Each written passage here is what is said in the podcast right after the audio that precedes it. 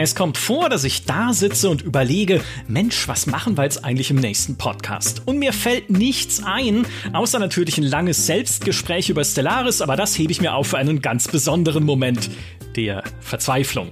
Denn in solchen Momenten springt fast immer jemand aus dem virtuellen Dickicht unseres Teamchats und ruft, Micha, es reicht, wir müssen reden. Bitte schick mir keine Bilder von Katzen und oder Legoburgen mehr. Es interessiert mich einfach nicht.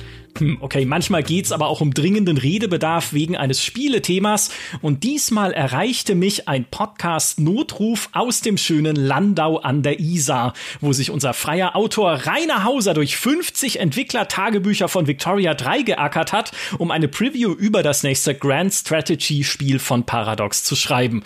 Noch selbst in diesem knapp 3500 Wörter langen Artikel konnte er nicht mal die Hälfte seiner Notizen unterbringen, also lass uns doch über Victoria 3 reden, diesen kommenden Paradox-Koloss, der in vielerlei Hinsicht eine neue Ära einleitet, den viele von euch aber vielleicht gar nicht spielen werden, weil er so anders ist. Man kann ja nicht mal mehr Armeen befehligen und nein, das ist kein Witz. Aber kommen wir zum Thema. Hallo Rainer. Hallo Micha. Freut mich, dass ich hier bin, denn wie du schon gesagt hast, es gibt Redebedarf und wenn man sich selber einlädt, ist es sowieso am schönsten. Ja. Das stimmt. Äh, besonders wenn es Kuchen gibt, aber den gibt's erst hinterher, nachdem du deine Arbeit hier getan hast. Ähm, ich kenne dich ja als jemanden, der 2557 Stand genau jetzt Stunden in Europa Universalis 4 verbracht hat. Aber bei Victoria 3 warst du anfangs skeptisch, hast du mir erzählt. Hat sich das jetzt nach der Lektüre von 50 Entwicklertagebüchern geändert? Ja, definitiv. Deswegen gibt's ja auch so viel zu reden, weil wenn es mir nicht gefallen hätte, dann wäre es auch langweilig. Aber ja, also nach dem Studium dieses äh, durchaus umfangreichen Informationshaufens bin ich jetzt einfach fasziniert von der ganzen Komplexität und auch von der von dem Enthusiasmus, den die Entwickler da auch deutlich auch auch dadurch, dass das Spiel so viel anders aussieht jetzt als als andere Titel, bin ich dann doch extrem gespannt, weil wie du schon gesagt hast, ich habe schon genügend Stunden lang irgendwelche Karten eingefärbt mit meiner Farbe. Mhm. Jetzt ist mal Zeit für was anderes. Ja, das ist aber tatsächlich schon einer der springenden Punkte, warum dieses Spiel so was anderes ist, denn es spielt ja im Zeitalter der Industrialisierung, ne? im viktorianischen Zeitalter vom Jahr 1836 bis 1936 und es ist mehr Wirtschafts-, Gesellschafts- und Politiksimulator als Eroberungsspiel. Also genau dieses Karteneinfärben was wir in allen Paradox-Spielen gerne machen, ne? selbst in Crusader Kings 3, jetzt dieses ganze Rollenspiel und lustige Hochzeiten und nackte Herzöge von Thüringen und Co. Ne, hin oder her. Das Karte einfärben ist immer eine zentrale Motivation. Und als ich äh, damals als Paradox Victoria 3 angekündigt hat, im Mai 2021 mit Ihnen sprechen konnte, hat mir der Martin Anwart, der Game Director, auch gesagt, Victoria 3 ist Playing Tall the Game. Und Playing Tall bedeutet, man breitet sich gar nicht so sehr aus, sondern macht eher das Land, das man hat, für sich genommen immer besser und immer wertvoller und versucht das halt voranzubringen. Das Gegenstück dazu wäre Playing Wide, also expansionistisch zu spielen das geht zwar auch, also man kann expandieren in gewissen Arten und Weisen, aber nur sehr eingeschränkt, weil gerade in Europa zu dieser Zeit halt äh, die Grenzen schon recht fest gezogen waren und wenn man sich mit militärischen Mitteln ausbreiten wollte, konnte das sehr schnell in einem Pulverfass münden, das den ganzen Kontinent anzündet, was ja dann in der echten Welt leider im Ersten Weltkrieg passiert ist. Deshalb ne, so richtig Kriege führen mit Nachbarn und ständig mit Militär von A nach B reiten, gibt's da gar nicht, sondern halt hochspielen, Wirtschaft voranbringen, die eigene Gesellschaft weiterentwickeln. Und ich meine, war das, wo deine Skepsis herkam, dass du dir nicht vorstellen konntest, dass das Spaß macht? Hm, in Teilen ja, aber auch ähm, es ist halt schwierig, äh, so eine Gesellschaftssimulation vor allem auch überzeugend irgendwie rüberzubringen.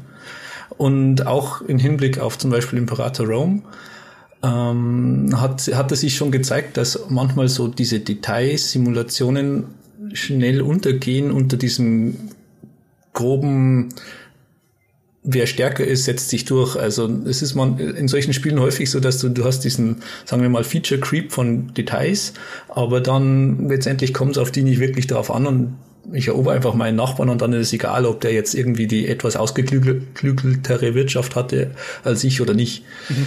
Und deswegen war ich dann doch ein bisschen skeptisch. Aber ich habe halt jetzt den Unterbau ein bisschen kennengelernt und das Besondere an Victoria 3 ist jetzt vor allem ähm, diese, diese tiefe Simulation der Bevölkerung sozusagen. Weil bis jetzt gab es ja in den anderen Spielen auch immer wieder Versuche, dass du nicht dich nur ausbreiten musst, sondern auch Tall spielen kannst ein bisschen. Aber das hat natürlich alles irgendwo keinen Sinn, wenn das ursächliche Gameplay darauf ausgelegt ist, dass du dich ausbreitest. Weil, okay, dann, dann habe ich jetzt eine Wirtschaft, die auch ganz stark ist auf einem relativ kleinen Reich. Und was mache ich dann? Dann hocke ich rum. Mhm. Der, der, da fehlt der grundlegende Sinn letztendlich. Aber in Victoria 3 ist, ist halt ein Bestandteil des Spiels, dass deine Bevölkerung glücklich ist. Und das ist dieser zentrale Aspekt, sonst eigentlich nirgendwo wirklich simuliert wird. Du hast vielleicht mal irgendwo so eine Art Stabilitätswert oder irgend sowas. Oder wie in Civilization so einen Glücklichkeitswert auch, der aber halt einfach nur ganz, ganz simpel durch irgendwie Luxusressourcen oder so ähm, dargestellt wird. Aber jetzt geht es eben darum, dass du die verschiedenen Schichten innerhalb von der Gesellschaft, also bezüglich Religion, Kultur, äh, sozialen Stand und, ähm, und den Reichtum, dass du die zusammenbringst innerhalb von dem Staat und vielleicht gegeneinander ausspielst oder ähm, eben nicht, so, so dass du neue Gesetze äh, ähm, machen kannst. Also auf diese Weise hast du viel mehr jetzt diesen, diesen Selbstzweck der äh, Zufriedenstellung äh, der Bevölkerung durch den Staat, was ja zumindest ein moderner Staat ja eigentlich was der Sinn von dem modernen Staat ist. Der soll ja für die Leute da sein und nicht wie früher, sage ich mal, den ähm, expansionistischen Plänen von einem absolutistischen König äh, äh gehorchen sozusagen. Also als Träger eines äh, adeligen Nachnamens, äh, Graf, der wahrscheinlich nicht mal vom Adel kommt, sondern ich glaube, hohe Beamte wurden auch so genannt einfach damals. Das heißt, ich habe wahrscheinlich überhaupt keine adeligen Vorfahren. Aber widerspreche ich natürlich aufs Äußerste und sage, nein, nein, das soll der Oberschicht dienen. Aber du hast recht, diese, äh, was Victoria auszeichnen soll, muss man ja dazu sagen, denn weil wir es noch nicht spielen konnten, geben wir hier ja Versprechungen wieder von Paradox Interactive. Aber was es auszeichnen soll, ist diese, genau diese innere Dynamik also selbst wenn sich auf der Karte überhaupt nichts verändert, und ich meine, da werden wir noch dazu kommen, natürlich werden sich Sachen verändern und es werden sich Grenzen verschieben und es werden Kolonien gegründet werden, was ja ein wichtiger Aspekt dieses Zeitalters war. Aber ne, selbst wenn du da mit deinen kleinen Sagen wir mal Belgien. Ne? Nichts gegen Belgien, wunderschönes Land, tolle Schokomuscheln, die man da essen kann und Waffeln. Aber dann sitzt du da als, als kleines Land und trotzdem soll es dir Spaß machen, im Spiel dieses Land zu verwalten. Und genau diese Bevölkerungseinheiten, diese Pops, die du gerade schon angesprochen hast, äh, zufriedenzustellen, gegeneinander aufzuwiegen, was sie sich wünschen, das zu managen. Und was ich so gruselig fand und was jetzt, glaube ich, auch dein Redebedarf bei diesem Podcast äh, so geschürt hat, ist, man kann fast kein Element von Victoria 3 erklären, für sich genommen, ohne sofort alle anderen auch erklären zu müssen. Ja. Also du sagst irgendwie, okay, es gibt diese Bevölkerungseinheiten, die werden bestimmt von Kultur, Religion, Beruf und Wohnort, ne? beispielsweise osmanische, muslimische Aristokraten aus Anatolien oder deutsche katholische Landarbeiter aus Oberbayern oder englische anglikanische Kapitalisten aus Yorkshire, also oder Fabrikanten, ne, aber irgendwie und die kann ich halt zufriedenstellen, indem ich Gesetze erlasse, dann muss ich über Gesetze sprechen, dann gibt es konkurrierende Interessengruppen, da muss ich erklären, was Interessengruppen sind, also Zusammenschlüsse von mehreren Bevölkerungseinheiten mit gemeinsamen Wünschen und Interessen, die wiederum bestimmten Ideologien folgen, wie das halt äh, Kapitalisten beziehungsweise Fabrikanten halt eher Individualisten sind, die sagen, naja, also ich meine, äh, öffentliches Schulsystem und eine öffentliche Gesundheitsversorgung, das muss doch nicht sein, wir wollen wollen Privatschulen, wir wollen private Krankenversicherungen, damit nur die Reichen äh, Zugriff drauf haben und wir unsere Privilegien behalten. Ne? Also um all das, und dann sind wir schon wieder mitten im Schulsystem, da sind wir bei der Gesetzgebung, da sind wir dann wahrscheinlich gleich, wenn wir drei Sätze weitergehen in der Außenpolitik. Wie war das jetzt, als du, als du dir dieses, diesen Teppich an verzahnten Mechanismen angeguckt hast, der da in Victoria äh, 3 drin steckt? Hast du das, das Gefühl, das ist noch komplexer, als es in bisherigen Paradox-Spielen schon war? Mm, ja, auf jeden Fall. Da, dadurch kam auch für mich jetzt diese Faszination zustande, weil äh, ich würde jetzt mal behaupten, dass ich mich mit diesen, dieser Art von ähm, Zusammenhängen ganz gut auskenne, von anderen Spielen, auch von Paradox selber, und dann doch beurteilen kann durch, über die genauen Werte in den Dev Diaries und so, dass da schon eine sinnvolle Simulation dahinter steckt. Ob das dann wirklich mhm. Spaß zu spielen macht, ist eine andere Frage, aber zumindest glaube glaub ich in den sofort, dass, dass, dass diese Simulation insgesamt Sinn machen wird. Diese Komplexität in der Zusammen, im Zusammenspiel, die macht halt schon auch viel von der Faszination aus, weil du eben in echt ist es halt nicht so einfach gewesen, dass ich, ich stelle jetzt hier einfach mal ein paar Soldaten auf und dann erober ich jemanden und dann ist wieder alles gut. Ähm, zum Beispiel eine dieser, dieser ähm, Zusammenhänge, die sonst eigentlich selten simuliert wird, ist schon alleine, okay, wenn ich jetzt hier Truppen aufstelle, die müssen, die kommen ja irgendwo her. Das sind ja Leute, die normalerweise wo arbeiten und so ist es in Victoria 3 dann auch. Wenn ich jetzt aus dem Rheinland irgendwie eine Armee aufstelle, dann fehlen auf einmal die Arbeiter im Rheinland zu einem bestimmten mhm. Äh, Teil und dann geht da die Produktion zurück. Und dann wiederum hast du diesen, diesen zentralen Wert des Lebensstandards, der sich dann auch auf die Außenpolitik zum Beispiel auswirkt, indem er, dass er Prestige für dein Land generiert. Und in diesen Lebensstandard äh, fließen dann wiederum viele Faktoren ein, wie welche Güter können sie konsumieren und vor allem wie viel Geld haben sie eigentlich. Das, das kommt dann wieder auf, die, auf, die, auf die Gesetzgebung an und auf die Jobs, die sie haben und wie viel, äh, wie hoch die Löhne sind. Also zum Beispiel muss der Lohn als Maschinist in, irgendeinem, in irgendeiner Fabrik ähm, nicht der gleiche sein wie im Nachbarland, Nachbarland in derselben Fabrik. Und wenn dann, dann teilweise können, wenn die im selben Markt sind, im selben über, übergeordneten Markt, dann können die Bevölkerungsschichten auch äh, sagen, okay, ich gehe jetzt in, das, in die andere Fabrik, weil da kriege ich mehr Geld. ähm, was dann wiederum dazu führt, ähm, dass sich die, ähm, die, der Lebensstandard verändert und dadurch sich die Zufriedenheit verändert, weil die Zufriedenheit ist jetzt dann auch nicht mehr rein an so einen einzelnen Wert gekoppelt, sondern vor allem an die Veränderung deines, deiner Lebenssituation, wie es in echt auch ist. Also ich meine, äh, ist ja in echt auch ein, sagen wir mal, ein Bauer im Mittelalter kann auch grundsätzlich zufrieden gewesen sein, aber er ist, er wird unglücklich, wenn es ihm schlechter geht als zuvor und es geht, er wird glücklicher, wenn es in seinem Leben besser wird. Und diesen Kernzusammenhang des sich Veränderns ähm, versucht Victoria dann zu ähm, simulieren. Und das hat sie, äh, macht dann auch gleich wieder, äh, gleich wieder Sinn in Bezug auf die Politik, weil dann eben wieder die einzelnen Gruppen, je nachdem, was ich für Gesetze äh, rausgebe, ähm, glücklicher oder unglücklicher werden, weil sich für äh, sie persönlich die Lage verschlechtert. Zum Beispiel, ich nehme den Aristokraten Privilegien weg oder kündige die Leibeigenschaft auf, so ungefähr, dann haben die natürlich weniger Geld und das passt denen natürlich auch wieder nicht. Dann muss ich ihnen vielleicht zum Beispiel zugestehen, dass sie aber in der Armee weiterhin die Offiziere stellen dürfen. Ist aber vielleicht blöd, wenn ich dann den Krieg anzettel äh, und sich dann aber rausstellt, dass die anderen äh, ein Offizierswesen haben, das auf Fähigkeiten basiert und nicht auf Abstammung und dann me äh, meine Armeen plätten, weil einfach ihre Generäle viel besser sind. Und so ist dieses, also kann man schon sehen, dass da sehr viel ineinander greift. Und das ist einfach total faszinierend. Aber, und da sind wir wieder beim Einstieg sozusagen, es ist halt sehr schwierig, auch das nach außen zu tragen und auch überhaupt ist, ist die Einschätzung schwierig, wie viele Leute gibt es wirklich, die das jetzt interessiert. Ja. Ähm, ja. ja. Äh, das ist, äh, äh, das ist am, am Ende werden wir dieses Fazit ziehen, wer das spielen sollte. Im Augenblick ist meine einzige und klarste Antwort, die ich darauf habe, ich, weil ich finde das so spannend und ja. äh, diese Veränderung, die du gerade angesprochen hast, also dieses äh, Motiv des Veränderns ist ja ganz fest verwoben, auch mit diesem Zeitalter, in dem Victoria 3 spielt, dem Zeitalter der mhm. Industrialisierung, mhm. das ja eine Zeit war der großen technologischen, gesellschaftlichen und geopolitischen Veränderungen. Ne? Technologisch der Übergang durch die Industrialisierung natürlich zur äh, einerseits immer moderneren Produktionsmethoden, natürlich auch zur Dampfschifffahrt, zu Dampfmaschinen und den Dingen, die damals aufgekommen sind.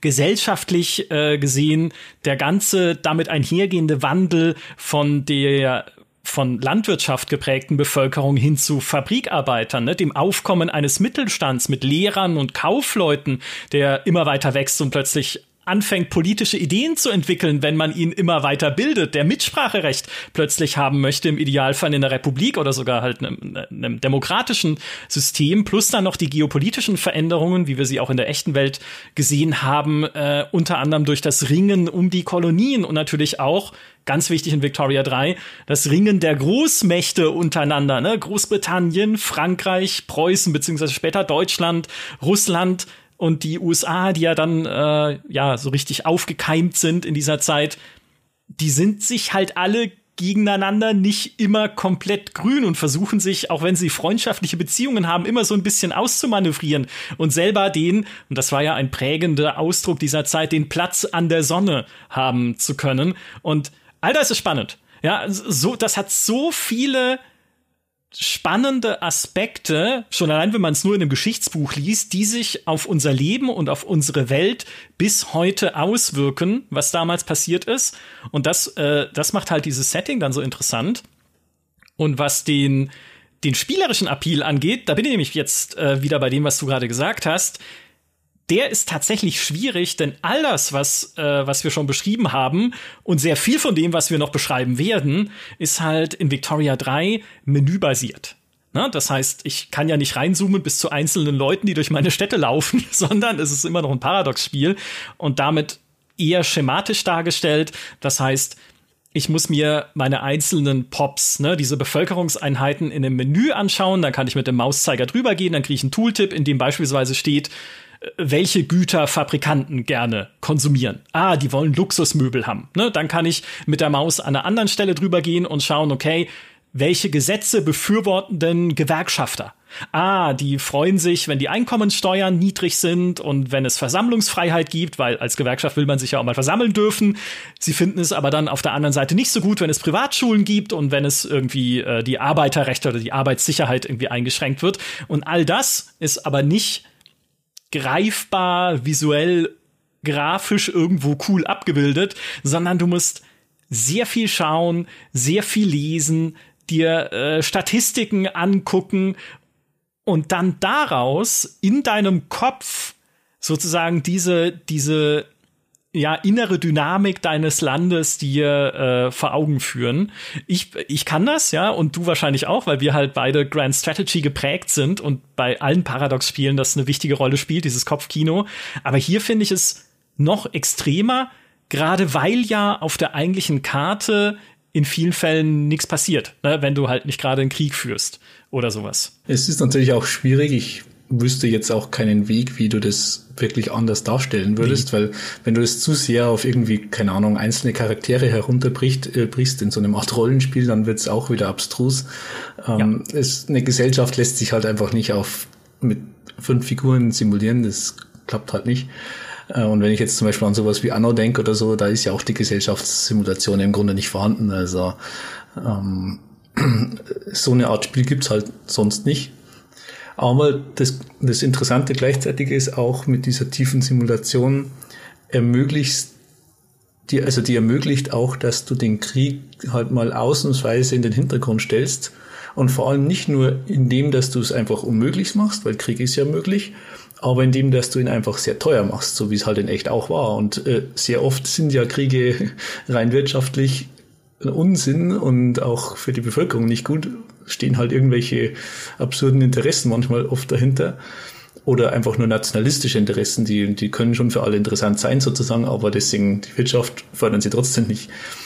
ähm, und so ist es halt jetzt, zumindest nach allem, was ich halt jetzt lesen konnte, in Victoria 3 auch, dass, dass eben die Kosten des Krieges sehr hoch sind und vor allem halt auch die Wirtschaft stören, weil es gibt jetzt ähm, richtige Güterketten. Und wenn die dann unterbrochen werden, weil, irgend, weil du auf einmal in, im Krieg mit dem Land bist, von dem du eigentlich deine Kohle beziehst, ähm, dann funktionieren halt deine Fabriken nicht mehr. Ist ein bisschen so, wie wir in der aktuellen politischen Krise auch so ein kleines bisschen drin sind. Also macht es dann unter Umständen halt keinen Sinn, in in einer bestimmten Situation meinen Nachbarn anzugreifen oder, oder auch nur dessen Angriffsziel zu, zu verteidigen, weil das meine eigene Wirtschaft extrem schwächen kann. Ja, das, äh, ich finde, ganz kurz um den Gedankengang aufzugreifen, ich finde es so spannend, wenn man alleine, wenn man sich diese verzahnten Mechanismen von Victoria 3 ja durchliest, ja. wie sehr man anfängt, in genau solche Gedankengänge reinzukommen. Ne? Was muss passieren oder welche Faktoren spielen denn für mich zusammen, wenn ich zum Beispiel sage, ne, ich entscheide mich für eine Kriegserklärung. Oh Moment, dann genau, ne, fängst du an zu überlegen, es kann sein, die Feinde haben eine Flotte, die könnte meine Handelshäfen blockieren. Dann kann ich keinen Stahl mehr importieren, den ich aber brauche für meine Rüstungsindustrie. Das heißt, ich muss Stahl vielleicht importieren von einem anderen Land, mit dem ich aber schlechte Beziehungen habe. Das heißt, ich muss erstmal schauen, dass ich da die Beziehungen verbessere. Hm, was könnte ich machen, um das zu tun? Ne? Welche, welche Zugeständnisse könnte ich denen machen? Welche vielleicht Gesetzesänderungen muss ich bei mir durchführen, um mich denen mehr anzupassen? Also ist jetzt nur ein fiktives Beispiel natürlich, aber man fängt automatisch an, in so Gedankenprozesse reinzukommen, wie sie wahrscheinlich bei Staatsoberhäuptern der damaligen und vielleicht sogar der heutigen Zeit eine große Rolle spielen. Und das erinnert mich so schön an Crusader Kings 3, weil bei Crusader Kings 3 habe ich ja auch immer gesagt, Crusader Kings 3 sorgt schon nach wenigen Minuten dafür, dass ich anfange, wie ein feudaler Herrscher zu denken. Ne? Mhm. Mit wem verheirate ich meine Töchter, aus welchen Gründen, um daraus den größtmöglichen Vorteil zu ziehen, was irgendwie Allianzen angeht oder fähige Erben oder im Idealfall beides.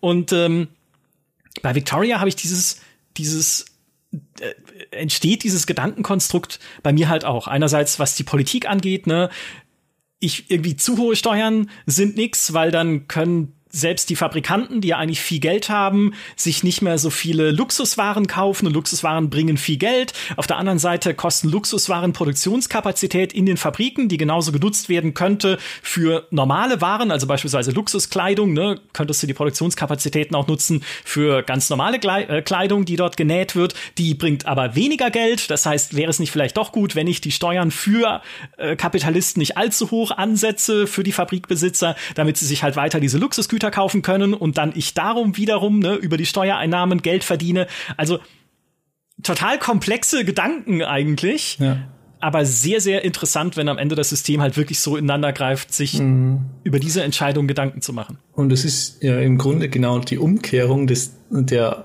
anderen Globalstrategiespiele, weil meistens ist ja dieses Ausbreitung, im Grunde die anderen äh, äh, Spiele dieser Art sind ja immer so Imperialismus der Simulator. Also ich breite mich mhm. aus, nur damit ich mich ausbreite, weil ich halt, ich will halt größer sein auf der Karte und das ist das eigentliche Ziel.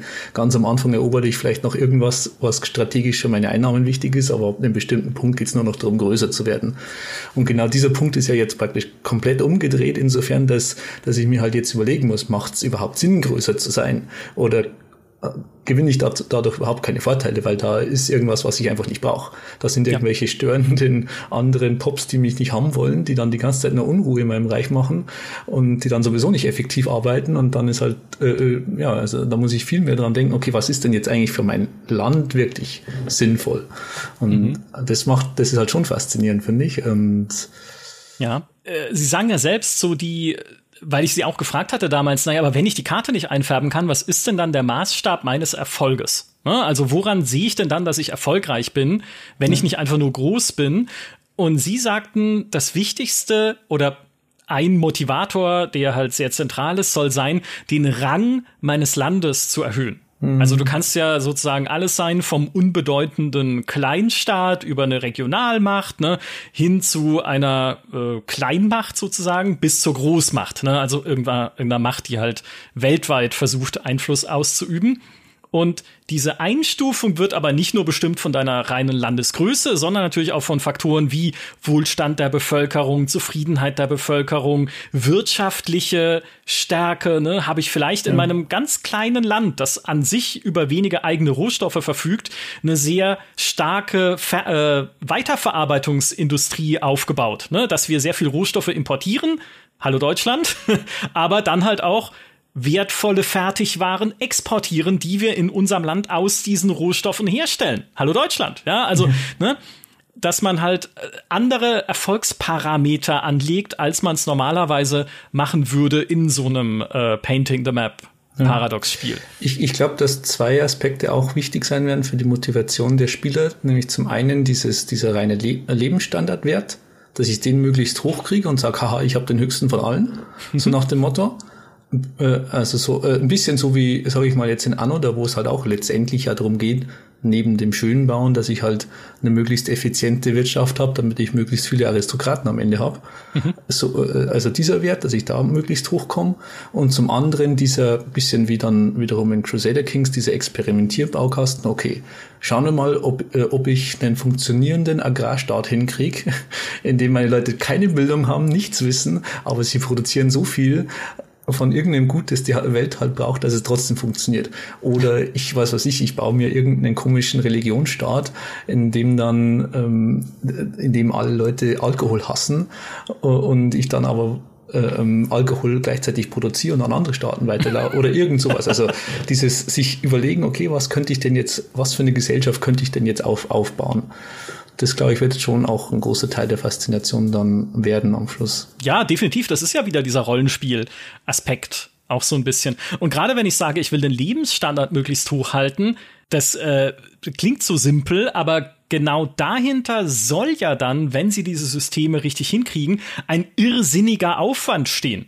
Denn hoher Lebensstandard bedeutet ja dann auch hoher Konsum. Das heißt, die Leute wollen versorgt werden mit ja, weiß ich nicht, Kaffee, Tee, Luxuswaren mit Dingen, ja. die man ja auch irgendwo herstellen muss. Und dafür wiederum brauchst du Rohstoffe, die irgendwoher entweder abgebaut oder importiert werden wollen. Dafür wiederum brauchst du also wenn du sie selber nicht hast, im Idealfall Handelsverträge oder sogar den Freihandel. Aber wenn du den, in den Freihandel gehst, machst du dich halt wieder sehr erpressbar von außen, wenn jemand kommt und sagt, oh, hier ist übrigens meine. Kriegsflotte, die sich in deinen Hafen verfahren hat.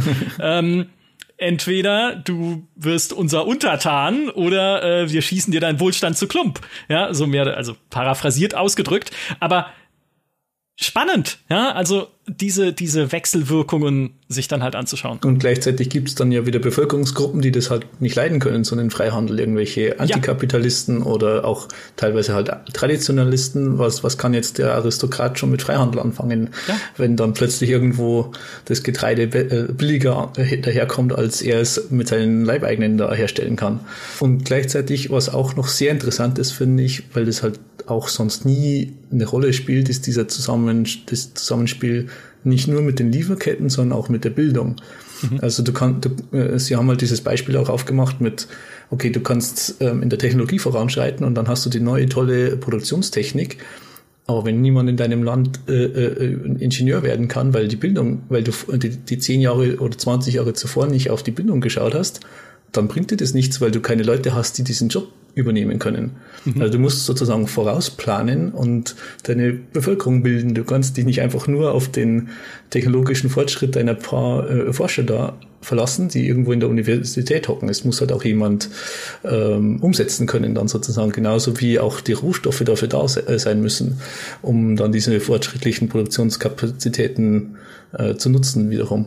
Ja, und, das ist ja äh, ja, das ist für mich so, äh, was du gerade gesagt hast, ist für mich auch immer so ein ganz zentraler Marker für, was wünsche ich mir eigentlich von einem guten Strategiespiel, nämlich dieses jetzt schon ans Übermorgen denken müssen. Ne? Also ich denke nicht nur von Schritt zu Schritt. Ne? Jetzt erforsche ich irgendwie die Eisenarbeit und danach erforsche ich irgendwie äh, die äh, Eisenarbeit 2.0. Keine Ahnung. Ne? Das nächste Ding sondern mir halt jetzt schon überlegen zu müssen, okay, welche Veränderung muss ich jetzt anstoßen, damit in 30 Jahren, also in-game-Jahren, meine Industrie an dem und dem Punkt sein wird. Wo muss ich politisch eingreifen? Welche Interessengruppen muss ich fördern? Welche muss ich vielleicht unterdrücken, um das irgendwie zu schaffen? Wo muss ich jetzt schon anfangen, mir vielleicht auch äh, mich nach Kolonien umzuschauen, mich nach Ressourcen umzuschauen? Wo muss ich anfangen, Freundschaften zu schließen zu anderen Nationen? Wo muss ich anfangen, Rivalitäten aufzubauen, weil man ja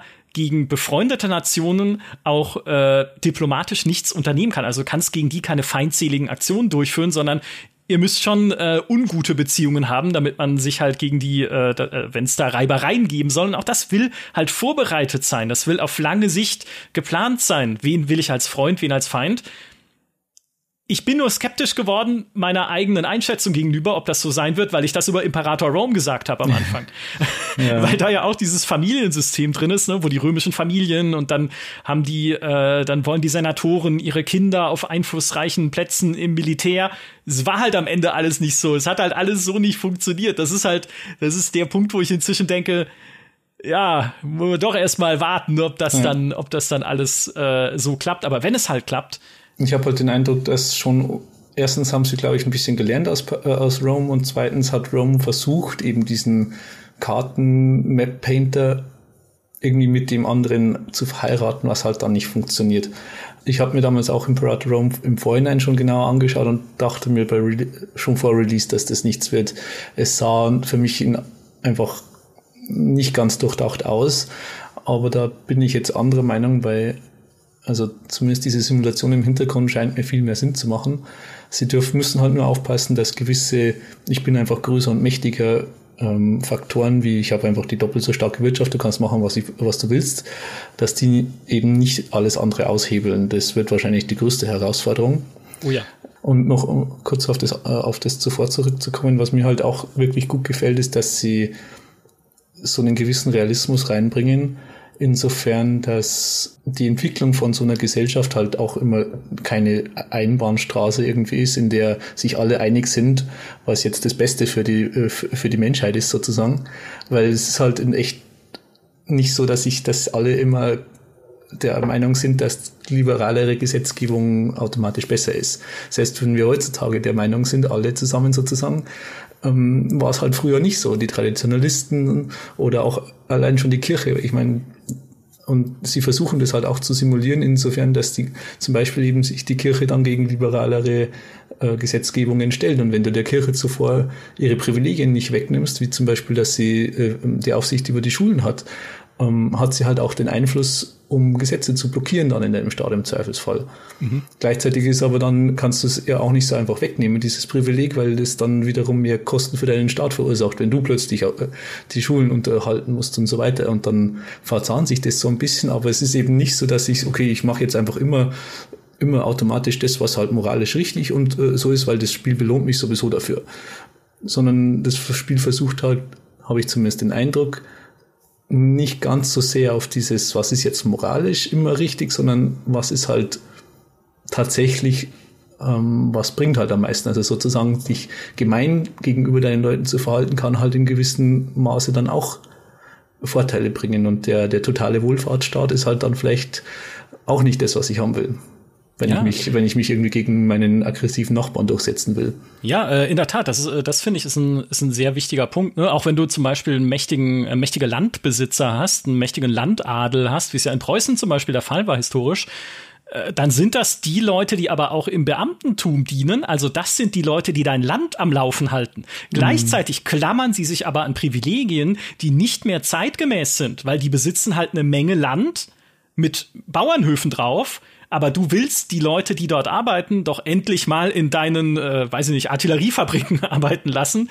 oder halt in moderner Industrie arbeiten lassen, um halt den generellen Wohlstand zu erhöhen. Und plötzlich fängst du halt an, immer mehr Bälle zu jonglieren. Und dann hast du halt auf der anderen Seite die Fabrikarbeiter, die ausgebeutet werden vielleicht von den reichen Fabrikbesitzern, die sagen, hey, wie viel Profit können wir noch aus unseren Fabriken ziehen und langsam anfangen, revolutionäre ähm, Ideen zu entwickeln. Und dann denkst du dir vielleicht, dann wäre es aber vielleicht besser, die nicht in Schulen zu bilden, weil wer weiß, auf welche Ideen sie dann kommen.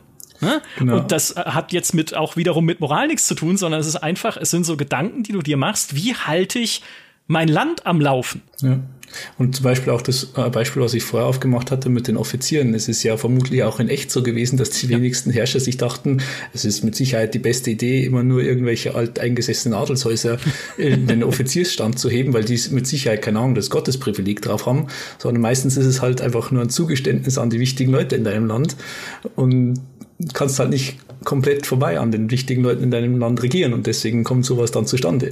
Mhm. Und ähm, ja, weil halt Politik auch immer so ein gewisses Geben und Nehmen ist und genau diese Phase äh, da im 19. Jahrhundert vor allem sich ja auch mit dem aufkommenden Sozialismus und so weiter ja genau diesen Fragen letztendlich stellen muss. Dadurch ist es auch eigentlich die, wirklich die perfekte Zeit für so einen Simulator, würde ich sagen. Und es ist auch kein Zufall, dass eben bei Victoria 2 auf dem Titelbild Bismarck immer oben ist, weil, und da kommen wir dann vielleicht jetzt auch gleich zum nächsten äh, Themenblock, ähm, man könnte das Spiel jetzt endlich auch Bismarck-Simulator nennen und ich glaube, man könnte sich wahrscheinlich mehr darunter vorstellen als unter Victoria 3 oder so. Hierzulande schon, ähm, das stimmt. Um vielleicht einen Aspekt noch kurz zu nennen, gerade wenn es halt um das Abwägen von Interessengruppen geht und äh, wie du deine Gesellschaft managst sozusagen. Ein ganz zentraler Begriff, der auch immer wieder in den Entwicklertagebüchern fällt, ist die soziale Mobilität. Und soziale Mobilität heißt, simpel ausgedrückt, wie sind eigentlich die Aufstiegschancen von Menschen in meiner Gesellschaft? Und auch da ist es anfangs so, ne, die traditionelle Oberschicht will ihre Privilegien behalten und Beispielsweise befürwortet sie Privatschulen, weil da halt dann die eigenen Kinder hingehen können, um halt dort weitergebildet zu werden und dann selbst wieder Fabrikanten zu werden oder Ingenieure oder halt irgendeinen anderen guten Job, der einfach viel Geld bringt. Und dieses System funktioniert und Privatschulen sind natürlich sehr bequem auch für einen selbst, weil da muss man halt keine staatlichen Gelder zahlen, weil die finanzieren sich ja durch die Schulgelder, ne? also muss ich selber nicht unterstützen. Das Problem ist nur, die Unterschicht oder ne, also alle, die halt keinen Zugang haben zu diesen Privatschulen, können dadurch auch nicht fortgebildet werden. Das heißt, ich habe potenziell weniger Ingenieure und weitergebildete Menschen, als ich haben könnte, wenn wir öffentliche Schulen hätten. Das heißt, ich habe weniger Leute, die arbeiten können in fortschrittlicher Industrie. Das heißt, mein Land ist womöglich wirtschaftlich schwächer, als es andere sind, die ein öffentliches Schulsystem haben und dadurch halt mehr Leute in hochbezahlte hochqualifizierte Jobs fortbilden können. Und schon bist du wieder in so einem gedanklichen Teufelskreis drin. Aber wenn ich das einführe, dann treten mir doch die momentane Elite meines Landes ins Gesicht, weil sie sagen, das wollen wir aber nicht. Ne? Und machen dann wiederum als Interessengruppe in Victoria 3 ihren politischen Einfluss geltend, um ein Gesetz, das öffentliche Schulen vorschreibt, zu verhindern, was sie zwar nur dann können, wenn sie an der Regierung sind, aber das sind sie ja wahrscheinlich, weil sie sehr einflussreich sind als alteingesessene Elite. Also ja, mega interessant. Und dann kommt noch der nächste Teufelskreis mit dem Geld obendrauf, weil so eine Institution wie ein Schulsystem kannst vom Staat aus kostet ja viel Geld und das bilden sie auch ab. Äh, insofern, dass du vor allem so diesen, du hast so eine Art Bürokratiewert der den, die Effizienz deiner Bürokratie im Staat mehr oder weniger darstellt und die ist halt verflucht teuer. So wie es in echt auch wäre. Jetzt ist aber natürlich das Problem, okay, du sagst dir, ich will Industrie, Industrienation werden, weil da verdiene ich ziemlich viel Geld. Aber um Industrienation zu werden, brauche ich gute Bildung. Die kostet aber letztendlich für meinen Staat auch wiederum viel Geld. Aber ich habe das Geld ja noch nicht, weil ich noch keine, Industrie, keine Industrienation bin. Also woher kriege ich jetzt das Geld, um die Leute zu bilden, damit ich ein reicher Industriestaat werde. Also ähm, es, äh, ja, da ergeben sich halt dann immer diese, diese Probleme, die du vielleicht dann mal eine Zeit lang nur mit Schulden lösen kannst. Ja. Ähm, was sie auch schon gesagt haben, dass halt zum Beispiel halt Schulden aufnehmen Standard sein soll in dem Spiel, was jetzt auch nicht unbedingt alltäglich in solchen Spielen ist. Echt? Es gibt auch, es gibt auch gar keinen, also du, du, du zahlst nicht deine Überschüsse sozusagen in ein riesiges Konto ein und dann ähm, kaufst du dir sozusagen alles, was du haben willst, so wie, an, wie in eigentlich allen anderen Spielen, sondern du hast halt eine Bilanz, wie ein echter Start auch. Und wenn du tatsächlich mal Überschüsse hast, die du nicht brauchst, dann wird diese Bilanz in Gold investiert die dann irgendwo rum, das Gold liegt dann irgendwo rum. Das Problem ist nur, es gibt halt nur eine begrenzte Menge an Gold auf der Welt. Und umso mehr Gold du akkumulierst in deinem Staat, umso teurer wird's noch mehr Gold zu kaufen, was letztendlich deine Überschüsse dann schmälert, weil du halt das Gold dann teurer einkaufen musst, umso mehr du schon hast. Was es halt einfach ab einem bestimmten Zeitpunkt dann nicht mehr sinnvoll äh, macht, noch mehr einzunehmen, sondern du musst halt dein Geld sozusagen auch wieder reinvestieren. Gleichzeitig, wenn du Schulden aufnimmst, musst du natürlich Zinsen zahlen, was auch wieder nicht optimal ist. Aber das ist, dadurch ist auch die ganze Staatshaushaltsführung einfach anders als in anderen Spielen, da wo ich mir halt dann nicht einfach irgendwie 10 Millionen ansparen kann und dann kaufe ich mir hier Fabrik, da Fabrik, dort Fabrik. das geht halt so nicht. Mhm. Alleine auch schon wieder, ich meine, zum Beispiel, Sie haben auch bedacht, dass auch auch äh, was, was auch bei uns jetzt vermutlich in der reellen, in unserer Zeit wieder ein Problem sein wird mit zum Beispiel äh, Ausbau der erneuerbaren Energien, dass es nicht nur aufs Geld drauf ankommt, sondern du brauchst auch Leute, die das umsetzen können. Und also simulieren Sie jetzt in Victoria 3 in den Bausektor. den du finanzieren und aufbauen musst. Und sozusagen, wenn du dann sagst, okay, ich will den Staat hier und dort und äh, dort drüben drei Fabriken haben, dann kann aber dein, äh, ähm, dein Bausektor nur in einer bestimmten Zeit die überhaupt hochziehen, je nachdem, wie groß du den ausgebaut hast. Ähm, wodurch also der, der limitiert sozusagen, wie, wie schnell du dein Reich infrastrukturmäßig ausbaust. Mhm. Gleichzeitig ist es aber auch wieder teuer, einen sehr großen Bausektor zu unterhalten und so weiter. Also da, es ist, es ist, wie du am Anfang gesagt hast, also du kannst fast nicht über einen Aspekt von in diesem Spiel reden, ohne dass fünf andere aufploppen. Ja, Plus unter, unter all dem, ne, dieser Bausektor, was ja quasi so ein privater Bausektor ist, unter dieser ganzen Wirtschaft von äh, Victoria 3 liegt ja dieses private Wirtschaftssystem, wie in mm. Distant Worlds 2, über das wir ja auch schon im Podcast ja. gequatscht haben, das ja auch als Weltraumstrategiespiel eine Privatwirtschaft simuliert, ne, wo die privat gekauften äh, Bergbauschiffe zu irgendwie Asteroiden fliegen, um da Ressourcen abzubauen. Und in Victoria 3 ist es genauso. Die Fabriken sind in Privatbesitz und gehören halt der Fabrikantenschicht sozusagen, die damit mehr oder weniger Gewinn macht. Wie viel Gewinn sie damit machen kann, bestimmst du aber als Staat, ne? man spielt ja da nicht eine Person, sondern man spielt das Land sozusagen, indirekt indem du die Rahmenbedingungen schaffst, einerseits über die Gesetzgebung, ne, wie hoch ist die Einkommenssteuer, wie hoch sind die Zölle, ne, vielleicht, die ich irgendwie erhebe für Rohstoffimporte, was dann was nicht gut ankommt bei einer weiterverarbeitenden ja. Industrie, wenn da irgendwie riesenhohe Zölle erhoben werden und äh, andere Länder dann lieber woanders hin äh, importi äh, exportieren als zu dir, weil es einfach zu teuer ist. Ne?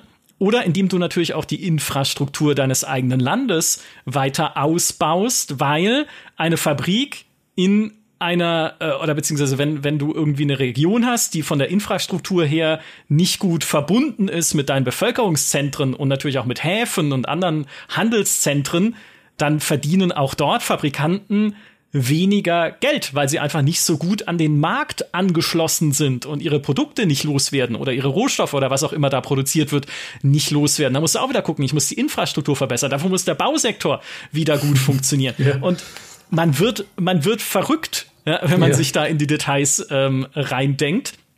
Auch eine meiner Ängste übrigens, um es an der Stelle mal zu sagen, dass es dann dass es zu viel wird. Weißt du, wenn ich da sitze und mir denke, okay, ich habe doch jetzt eine, eine Autofabrik, ne, für so frühe Autos irgendwie habe ich doch da bauen lassen in Sachsen und die schnurrt doch wunderbar und irgendwie verdiene ich aber trotzdem nur ganz wenig Geld damit. Ach so, stimmt, ich muss ja noch die Infrastruktur, ich muss noch mal gucken, wie meine Zölle überhaupt sind hier auf dem äh, preußischen Markt oder mit dem deutschen Bund oder wie auch immer dann dein dein Markt dort geformt ist. Hast ja vorhin schon gesagt, das ist ja einer der Schlüsselbegriffe dieses Wirtschaftssystems, dass der, der Markt eines Landes sozusagen äh, die Preise bestimmt, die Güter erzielen können, also Angebot durch Angebot und Nachfrage, man diesen Markt aber erweitern kann an auf andere Länder, entweder indem man ohne, eine, ohne sie zu erobern im Zweifelsfall, ja. Genau, äh, aber trotzdem vielleicht mit Zwang, ne? Entweder schließt du freiwillig eine Zollunion mit mir, Baden,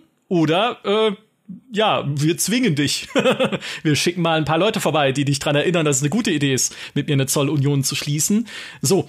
Und auch das wieder eine wichtige Rahmenbedingung, um halt dieser Industrie äh, auf die Sprünge zu helfen und dass sie ihre Waren an mehr Leute äh, loswerden kann, dass die Preise steigen.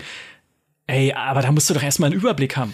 Ja, ich glaube, es wird halt schwierig, sozusagen den Sweet, Sweet Spot zu finden. Das, es darf sich nicht komplett von alleine spielen, weil dann ist es auch witzlos. Richtig. So ein bisschen so wie in Distant, äh, Distant Worlds 2, da wo es sich mehr oder weniger von alleine spielt. Ja, das stimmt. Und gleichzeitig darf es nicht zu fummelig sein, weil wenn du halt dann wirklich alles immer äh, beeinflussen musst, dann verlierst du den Überblick und es funktioniert nicht mehr. Das wird halt wahrscheinlich die größte Herausforderung werden. Aber also es, es, es scheint mir schon einigermaßen zu funktionieren, nach dem, was ich jetzt gesehen habe. Auch dann teilweise nicht, weil ich meine, viele Hörer, die werden sich jetzt denken, es gab doch schon einen Leak. Äh, und da haben die Leute auch gesagt, naja, macht doch nicht so viel Spaß und so weiter. Es wird halt letztendlich aus Feintuning ankommen. Äh, ein, ein, zum Beispiel ein so ein ähm, Beispiel, das sie auch gebracht haben in den Dev Diaries, ist dieser äh, der Fall des Brain Drains der auch mit, mit den Märkten zusammen äh, äh, ähm, zu tun hat, weil grundsätzlich hört sich eigentlich mal gut an, okay, ich bin kleines hier Belgien und schließe mich dem britischen Markt an, weil da habe ich dann Zugang zu viel mehr Ressourcen wegen dem, äh, wegen dem großen Empire von denen. Jetzt hast du aber dann vielleicht das Problem, dass deine hm, deine Glasindustrie in Belgien ein bisschen nicht mehr so ganz auf dem neuesten Stand ist und nicht so effektiv äh, arbeitet wie in Großbritannien. Wenn du dich jetzt an deren Markt anschließt, um äh, billiger an Kohle zu kommen, ähm, dann kann es passieren, dass aber jetzt die britischen Glashersteller einfach effizienter arbeiten als deine, wodurch die bessere Löhne zahlen als, als bei dir wodurch deine Facharbeiter nach Großbritannien gehen, wenn die noch mehr Glashütten aufbauen und du einfach deine Fachleute verlierst in deinem Land, weil die nicht gut genug bezahlt werden. Und dann ist es wieder schlecht, wenn du dich, äh, weil du dich diesen Markt angeschlossen hast. Und wenn du einfach selber bestimmen kannst, okay, das sind meine Gesetze, ihr dürft sowieso nicht in ein anderes Land gehen, dann passiert das halt auch nicht. Mhm. Also da sind schon wieder diese Zusammenhänge dabei. Ja. Und halt, und halt so, so viele Stellschrauben, an denen du äh, einfach drehen kannst oder könntest, ne, wenn du das, wenn du es dir genauer genauer anschaust. Ich meine, du hast ja vorhin schon von den Währungen gesprochen, ne, Geld, was ja so ein Balance-System ist, dass sie auch auf die anderen wichtigen Währungen im Spiel umliegen. Also alle, du, du, äh, bei keiner Währung, also Währung nicht im Sinne von monetärer Währung, sondern Ressourcen für deinen Staat sozusagen, all die sind Bilanzen. Also du, es gibt keine, äh, keinen Wert, wo du sozusagen Sachen anhäufst, sondern es ist immer eine Bilanz, wo du sagen kannst, okay, wie viel habe ich auf der Pro-Seite, wie viel bezahle ich, äh, wie viel nehme ich ein und wie viel kostet das, was ich mache. Und ein Wert ist ja da beispielsweise auch ne, die Bürokratie, mhm. wo du Kosten hast für äh, beispielsweise Kolonien, die du unterhältst und für staatliche Institutionen, wie zum Beispiel den Unterhalt von Schulen. Das, wie wir alle wissen, ist das Bildungssystem eine wahnsinnig bürokratische Sache. ähm, also das kostet dich Bürokratiepunkte. Auf der anderen Seite nimmst du Bürokratiepunkte natürlich ein durch Bevölkerungsgröße, durch Ländereien, vielleicht auch durch andere Boni noch, die dein Land genießt. Und dann kannst du gucken, okay, wie viel, wie viel kann ich mir hier leisten? Dann musst du aber auch gucken, wenn ich zu viel bürokratischen Aufwand habe am Ende, ist mein Land ja völlig ineffizient. Also, ne, wenn ich mir das, wenn ich dann irgendwie die, wenn die Bilanz halt völlig in die andere Richtung kippt und das alles nicht funktioniert, dann knirscht es halt so im Getriebe, dass ich mir einfach auch nicht so viele staatlichen Einfluss dann in meinem eigenen Land äh, leisten kann. Und das Gleiche gibt es auch bei der Außenpolitik, da heißt die Ressource Einfluss. Und die erhöhst du, das ist relativ klassisch, kennt man auch aus Stellaris und Co., durch Rivalitäten. Ne? Also wenn ich als Frankreich eine Rivalität habe mit Großbritannien, dann ist es gut, dann bringt mir das mehr Einfluss. Ähm, du kannst zum Beispiel als Preußen auch mehr Einfluss bekommen, weil dein Landadel halt gute Beziehungen ins Ausland hat, verwandtschaftliche Beziehungen. Und danach kannst du dann auch wieder Einfluss ausgeben für äh, Handelsverträge zum Beispiel oder für andere Dinge, die dich halt irgendwie diplomatische Ressourcen kosten. Und da ist halt auch wieder von, muss halt auch wieder gucken, okay, wie viel kann ich mir leisten oder wann kippt's ins Negativ und ich habe ein Defizit und es knirscht in meinem Land. Und die vierte Ressource, die finde ich am spannendsten, ist Autorität. Und das bedeutet, mein Einfluss als sozusagen als Staatsoberhaupt. Ich kann mhm. nämlich äh, Edikte erlassen, sozusagen, wenn beispielsweise meine Bevölkerung irgendwie die ganze Zeit Kaffee haben will weil die, die reichen Leute halt ihren Kaffee trinken wollen, weil das total im Trend ist. Ich will aber Kaffee nicht importieren, weil Kaffee ist unfassbar teuer. Dann sage ich, nee, jetzt per königlichem Dekret bestimme ich, Kaffee ist Teufelszeug, trinkt gefälligst euren Tee. So beispielsweise. Oder ich kann natürlich sagen, unterdrückt die Sozialisten, weil es passt mir nicht, dass die den König abschaffen wollen. Oder ich kann, wenn ich da ein positives Autoritätskonto habe, die Gesetzgebung beschleunigen. Weil auch das muss man bedenken. Gesetze werden nicht einfach wie die Sozialpolitiken in Civilization per Klick geändert, sondern du kannst eine Änderung anstoßen, brauchst dann aber auch eine Interessengruppe, die sie befürwortet und voranbringen möchte in deiner Regierung. Je nach ähm, Regierungssystem. Du kannst natürlich auch alle, äh, in der Monarchie kannst du auch alles einfach durchdrücken, das aber stimmt. dann hassen dich die Leute halt. Ja, das, Par das Parlament ist das Problem. Das muss ich genau, dazu sagen. Und, ja. und, und man muss natürlich auch dazu sagen, dass ähm, unzufriedene Bevölkerungsschichten halt auch äh, eine Unabhängigkeitsbewegung zum Beispiel äh, äh, anstoßen können oder eine Revolution. Ist auch alles möglich. Also deswegen kann ich halt nicht komplett an den Leuten vorbei regieren, selbst wenn ich die theoretische Macht dazu habe. Und also muss ich auch auf die Autorität und so schauen. Wenn die Leute mir nicht mehr folgen, dann passiert es halt auch leichter, dass sie zum Beispiel, keine Ahnung, die diskriminierte Minderheit in Katalonien bricht dann einfach weg. Ja. und ja. macht halt einen Aufstand, ja. in dem dann wiederum auch andere, sobald die mal einmal anfangen können, dann auch andere Länder da ihre Interessen verfolgen und plötzlich erst du denkst, denkst du dir, naja, die paar Soldaten da in Katalonien, die bringe ich auch noch kaputt, äh, aber dann ist auf einmal Italien und Frankreich auch dabei auf der Seite und dann schaut es schon gar nicht mehr so aus. Oh. Das kann dir dann auch alles passieren. Oh, da eine sehr schöne Überleitung zu einem, wie ich finde, sehr, sehr spannenden Feature von äh, Victoria 3. Lass mich ein Wort noch zur Gesetzgebung sagen, weil was passiert in Parlamenten, wenn du ein Gesetz reingibst? Es wird endlos geredet. Ja, du hast recht, ne? Je autoritärer das Staatssystem, desto mehr kann ich es einfach durchpushen. Ne? Und auch je weniger unterschiedliche Fraktionen und Interessengruppen an der Regierung beteiligt sind. Wenn es ein parlamentarisches System ist, gibt es auch noch politische Parteien, die dann wieder mehrere Interessengruppen miteinander vereinen, sodass du völlig durchdrehst, wenn du irgendwie dir Gedanken machst, wer ist wofür und wogegen. So, aber je autoritärer der Staat und je ja, strukturell äh, monothematisch die Regierung, also so ein Einparteiensystem kann von großem Vorteil sein, sag ich mal, ähm, desto schneller kannst du ein Gesetz durchdrücken. Wenn du aber, um bei deinem Beispiel zu bleiben, sagst, okay, die katalonischen Landarbeiter sind unzufrieden, dann hole ich die doch auch in meine Regierung, wo sie mit den madrilenischen Fabrikbesitzern ganz sicher sehr produktiv zusammenarbeiten werden. Nee, werden sie natürlich nicht. Das heißt, wenn ich ein Gesetz dann eingebe in mein neues Parlament aus diesen sehr unterschiedlichen Interessengruppen, dann kann es unter Umständen Jahre dauern, die dieses Gesetz dort hin und her diskutiert und hin und her manövriert wird, bis es am Ende erlassen wird oder halt auch nicht. Dabei wollte ich doch eigentlich nur den Freihandel einführen oder das Schulsystem ändern oder irgendwie das Frauenwahlrecht einführen oder sowas. Inwiefern dann diese Sachen, ähm, also dieser Gesetzgebungsprozess, wie lang der genau ist und so weiter, das habe ich nicht so ganz rauslesen können oder wie, wie komplex der dann wird, aber auf jeden Fall steckt am Ende des Tages immer diese ähm, Verärgerung von bestimmten Schichten dann letztendlich im, im Fokus. Ähm, was da auch noch interessant ist, bei der Unzufriedenheit gibt es dann eben auch sozusagen zwei Faktoren. Nämlich erstens, wie groß ist der Hinterhalt, äh, nicht der Hinterhalt, der Rückhalt von einer Gruppe, die irgendwas will, das du vielleicht als Staatsoberhaupt hier nicht willst. Und wie radikal sind die Gruppen, sind die Befürworter dieser Gruppierung. Also es kann sein, dass du eine sehr große Opposition zu einem bestimmten Thema hast, aber die ist nicht besonders radikal. Deswegen lässt es sich relativ leicht mit irgendwelchen leichten Zugeständnissen aufspeisen oder wird halt dann nur ein bisschen unzufrieden, aber hilft halt nicht so ungefähr. Aber es kann auch sein, dass deine Gruppe relativ klein ist, die dich hasst, aber extrem radikal. Was vor allem dann passiert, wenn bestimmte Pops ähm, sehr, wenn sich deren ähm, Bedingung sehr viel, also sehr stark in kurzer Zeit verschlechtert hat, dann werden, dann werden diese Pops radikal. Und die greifen natürlich schneller zu den Waffen und so weiter und sind dann viel gefährlicher als vielleicht die große ähm, liberale Opposition, ähm, in, insofern, dass sie eben einen bewaffneten Aufstand dann auf einmal anzetteln und die, auf die muss man dann auch viel stärker aufpassen. Natürlich, das Mieseste ist, wenn es eine große Gruppe ist, die gleichzeitig radikal ist, dann hast du ein richtiges Problem.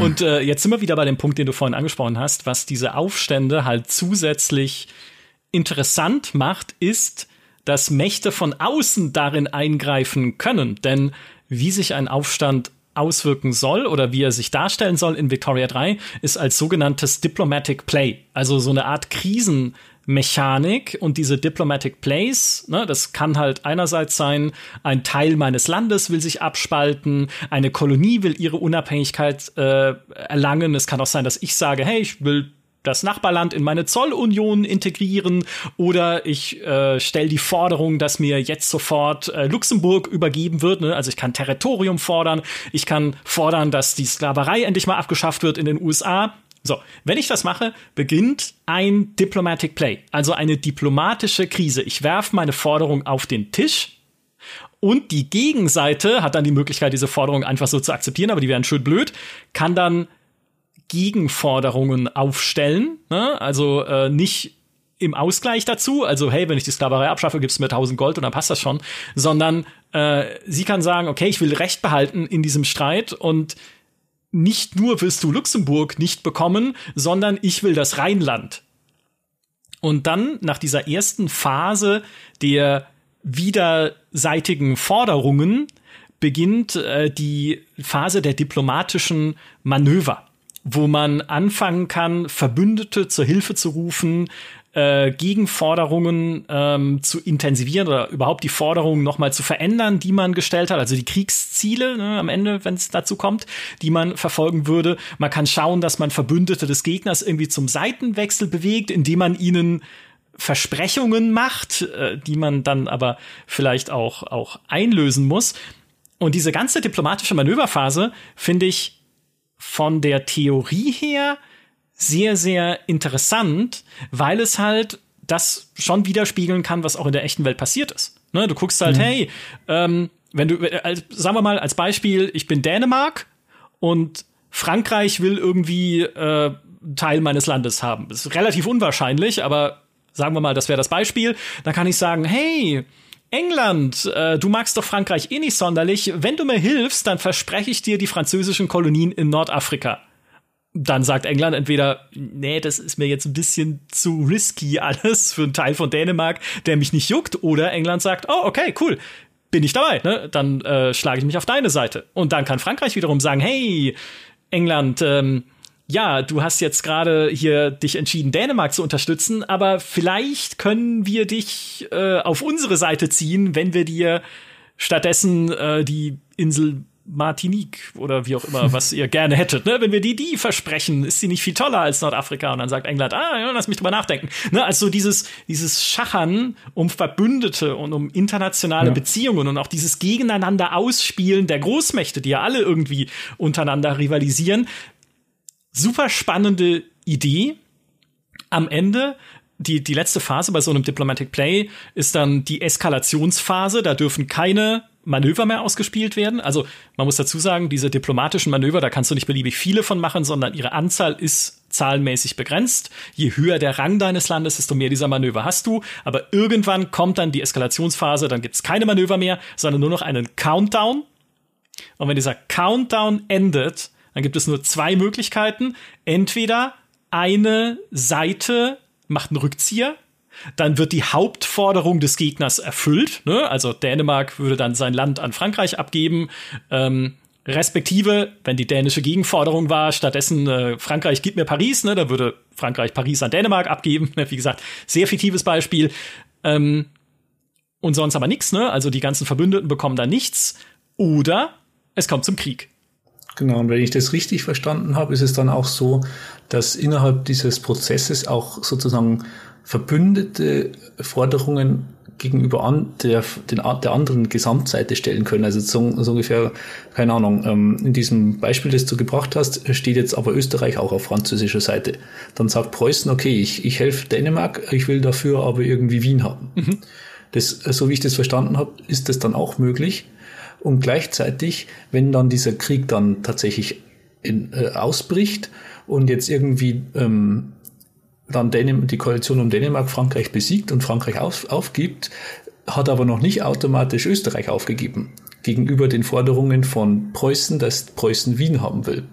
Also sozusagen, du kannst dich da relativ reinreiten selbst, indem du da irgendwelche, äh, indem du dich auf so eine Seite äh, schließt, weil du am Schluss vielleicht selbst Sachen verlierst, obwohl du eigentlich gar nicht äh, äh grundsätzlich gar nicht am, an der, in der entsprechenden Region verortet bist, in der irgendwas gefordert wurde.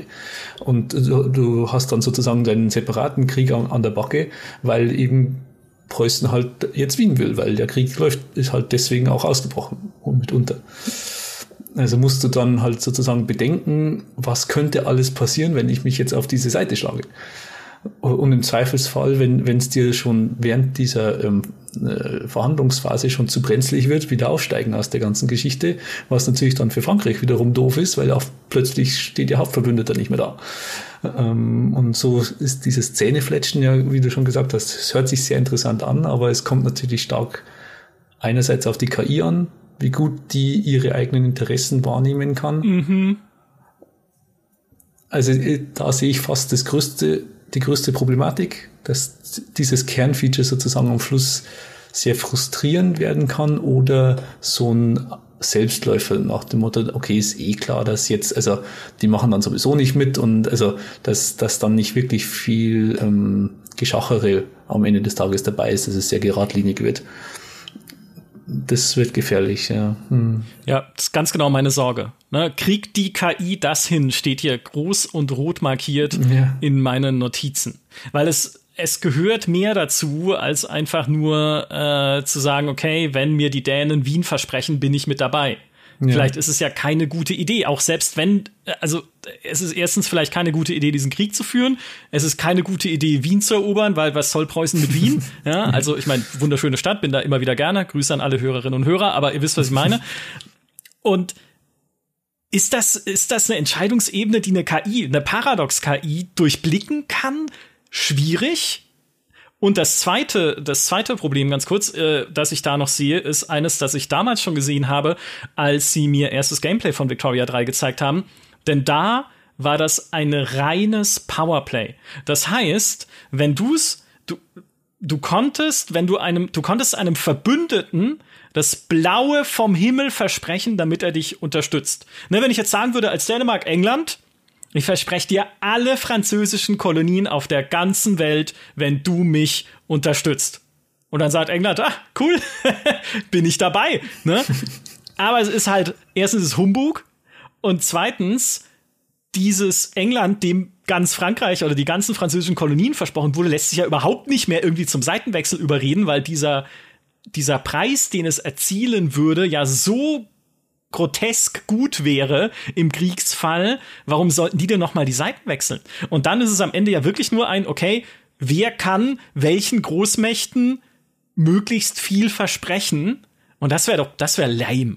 Ne? Also da, das, das fände ich nicht spannend, das wäre keine interessante Mechanik, das wäre einfach nur ein, ein Rauskübeln von äh, unrealistischen Versprechungen, um die Gegenseite irgendwie zum Einknicken zu bewegen ob die KI das dann hinkriegt oder nicht, ne, ist nochmal ein Punkt. Ist die klug genug, um aufzugeben, dann in dem Fall? Aber es gibt halt so viele Stolpersteine. Also ich meine, sie sind, sie haben auch in der Hinsicht schon gelernt, vor allem bei Europa Universalis haben sie doch dieses ganze Bündnis ähm, mit Vertrauen, ja. Systemen und so weiter, mit Favors und was weiß ich, schon deutlich ausgebaut im Vergleich zum Release und auch mit Sicherheit deutlich verbessert. Das macht schon Sinn mittlerweile alles. Aber das Problem ist natürlich jetzt, dass diese Mechanik halt da deutlich komplexer nochmal ist, weil die KI einfach in einem sich ja auf, auf ständig um, sich ändernde Umstände sozusagen einstellen muss. Jede Region ist dann vielleicht unterschiedlich interessant und so und dann wird schon wirklich ja wirklich sehr kompliziert. Und da, also ich, ich kann mir nicht vorstellen, dass das jetzt vorn auf Anhieb richtig einwandfrei funktioniert. Das ja, wie gesagt, das glaube ich nicht. Und, und das Problem ist natürlich, dass an dieser Mechanik der komplette Krieg hängt. Du kannst keinen Krieg ohne diese Mechanik führen. Und wenn du, wenn dann aber alles sich irgendwie immer so in so einem Powerplay auflöst, dann kann es auch gut sein, dass diese Kriege sehr schnell entweder nie geführt werden, weil du sie einfach ja, mit einer völlig übermächtigen Seite sofort zum Einknicken bringst, oder dass die Kriege total einseitig werden, teilweise auch dass vielleicht die KI nicht realisiert, okay, ich müsste jetzt einen Rückzieher machen oder da müsste ich jetzt wirklich kämpfen und dann kommen halt Kriege raus, die halt dann nicht, nicht spaßig sind zu kämpfen. Und dann fehlt dir natürlich dieser ganze Aspekt vom Spiel. Das, das ist halt schon gefährlich. Ja. ja, dass Frankreich halt auf die Idee kommt, es ist keine gute Idee, wenn äh, Preußen Luxemburg einfach übernimmt ne? oder ja. einfach äh, sich einverleibt, sondern da sollte ich dann dagegen sein. Also versteht die KI auch ihre, ihre eigenen Interessen oder Interessensphären. Man kann ja im Spiel als äh, ja, Spieler selbst ja auch Interesse an bestimmten Weltregionen anmelden, um dann mhm. auch äh, benachrichtigt zu werden, wenn es dort einen so einen diplomatischen Zwischenfall gibt. Also dann kriege ich auch ein Pop-up, wo gesagt wird, hey, willst du da eingreifen, willst du da mitmischen? Ne? Italien, willst du mitmischen, wenn die Franzosen in Nordamerika, äh, Nordafrika natürlich irgendwas machen? Oder USA, willst du irgendwie mitmischen, wenn in äh, Südamerika gerade irgendwie gestritten wird um irgendwelche Regionen? Aber ob die KI das dann immer überreißt und das vernünftig verteilt und ich meine, es ging ja schon in EU4 teilweise, dass man Interessen an Provinzen markieren konnte, was die KI da zum Teil für einen Quatsch zusammen markiert hat.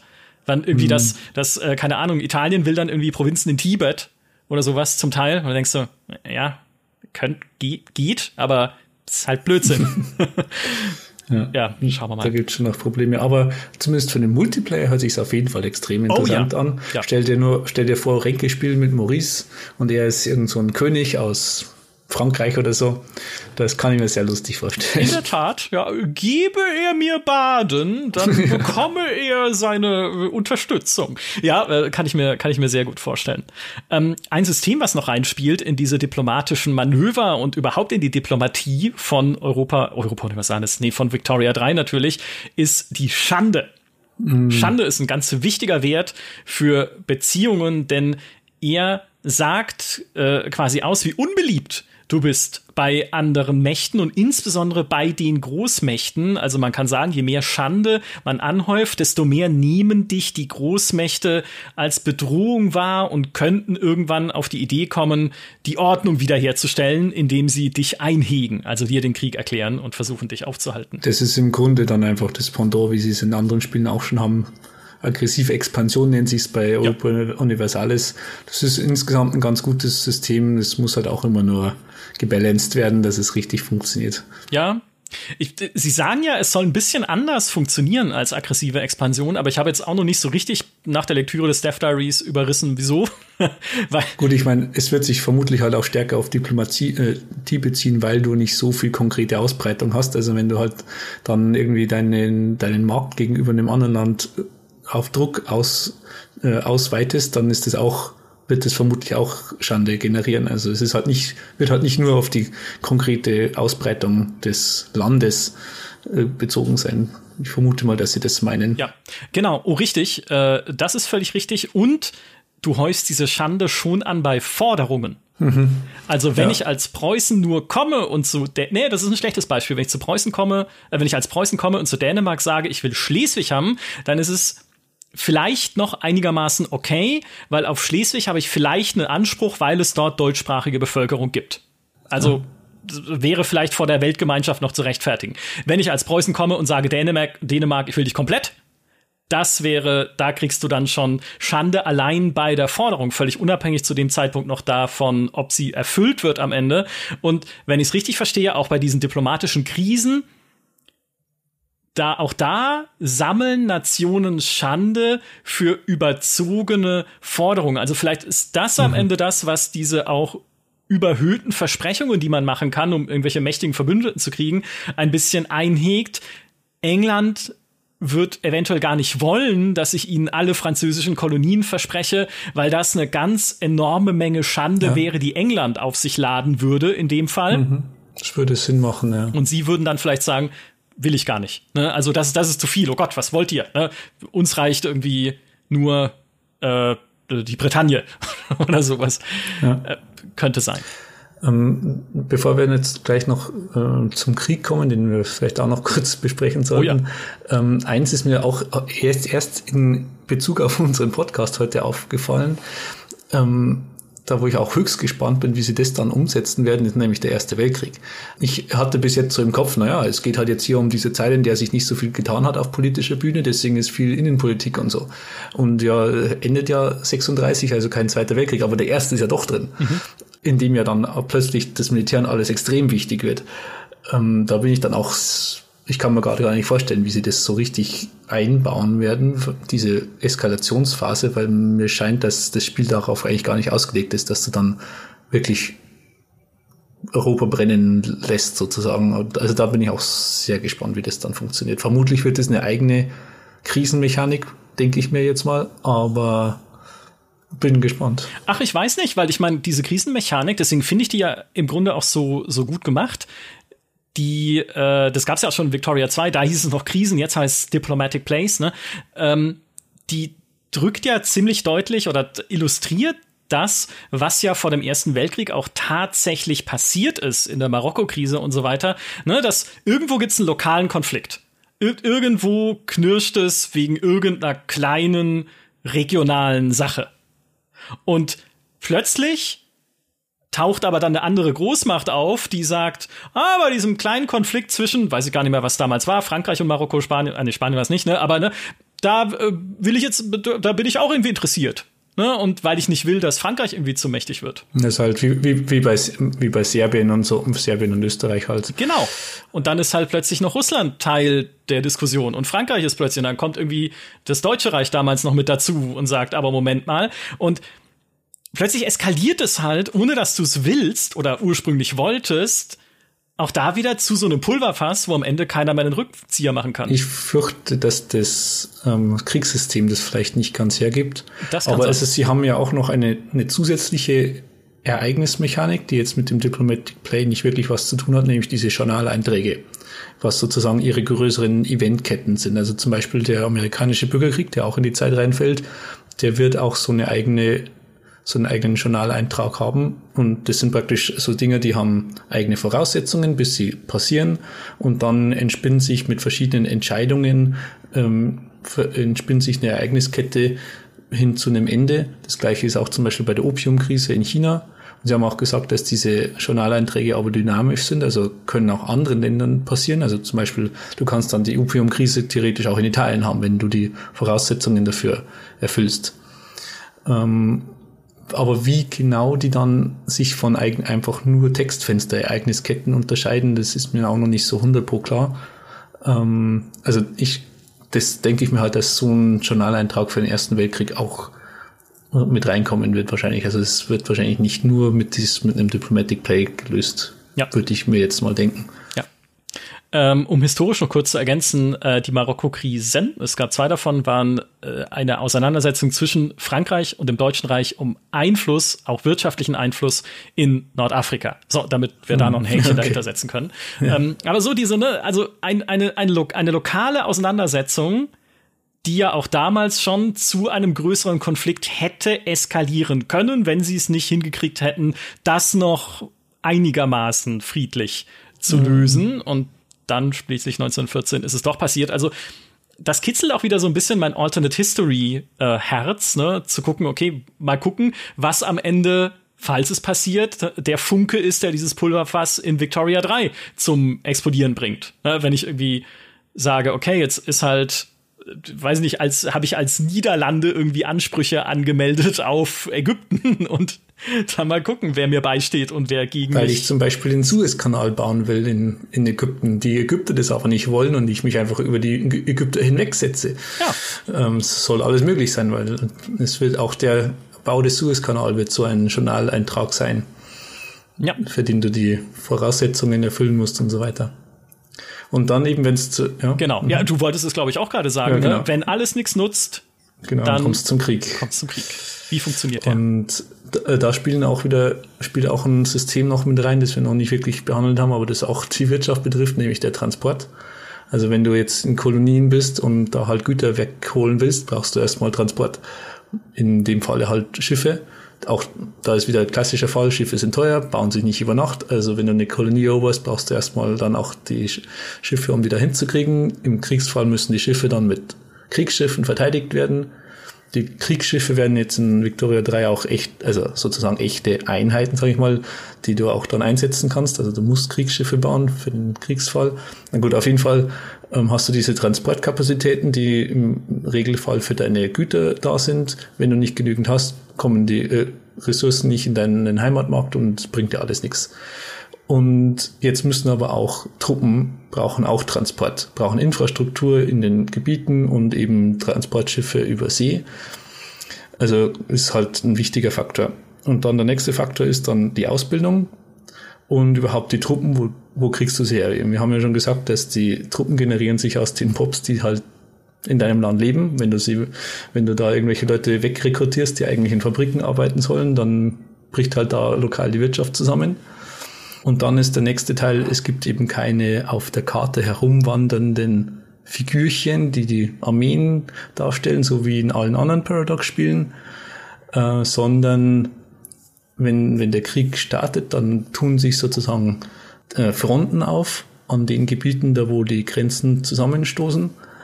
Und das können auch mehrere sein, auch in Übersee. Und an diesen Fronten, an diese Fronten können Generäle mit Bataillonen hingeschickt werden. Diese Generäle sind eigene Charaktere, die dann, die auch politischen Einfluss haben und so. Und die können je nach Rang unterschiedlich viele Bataillone mitführen.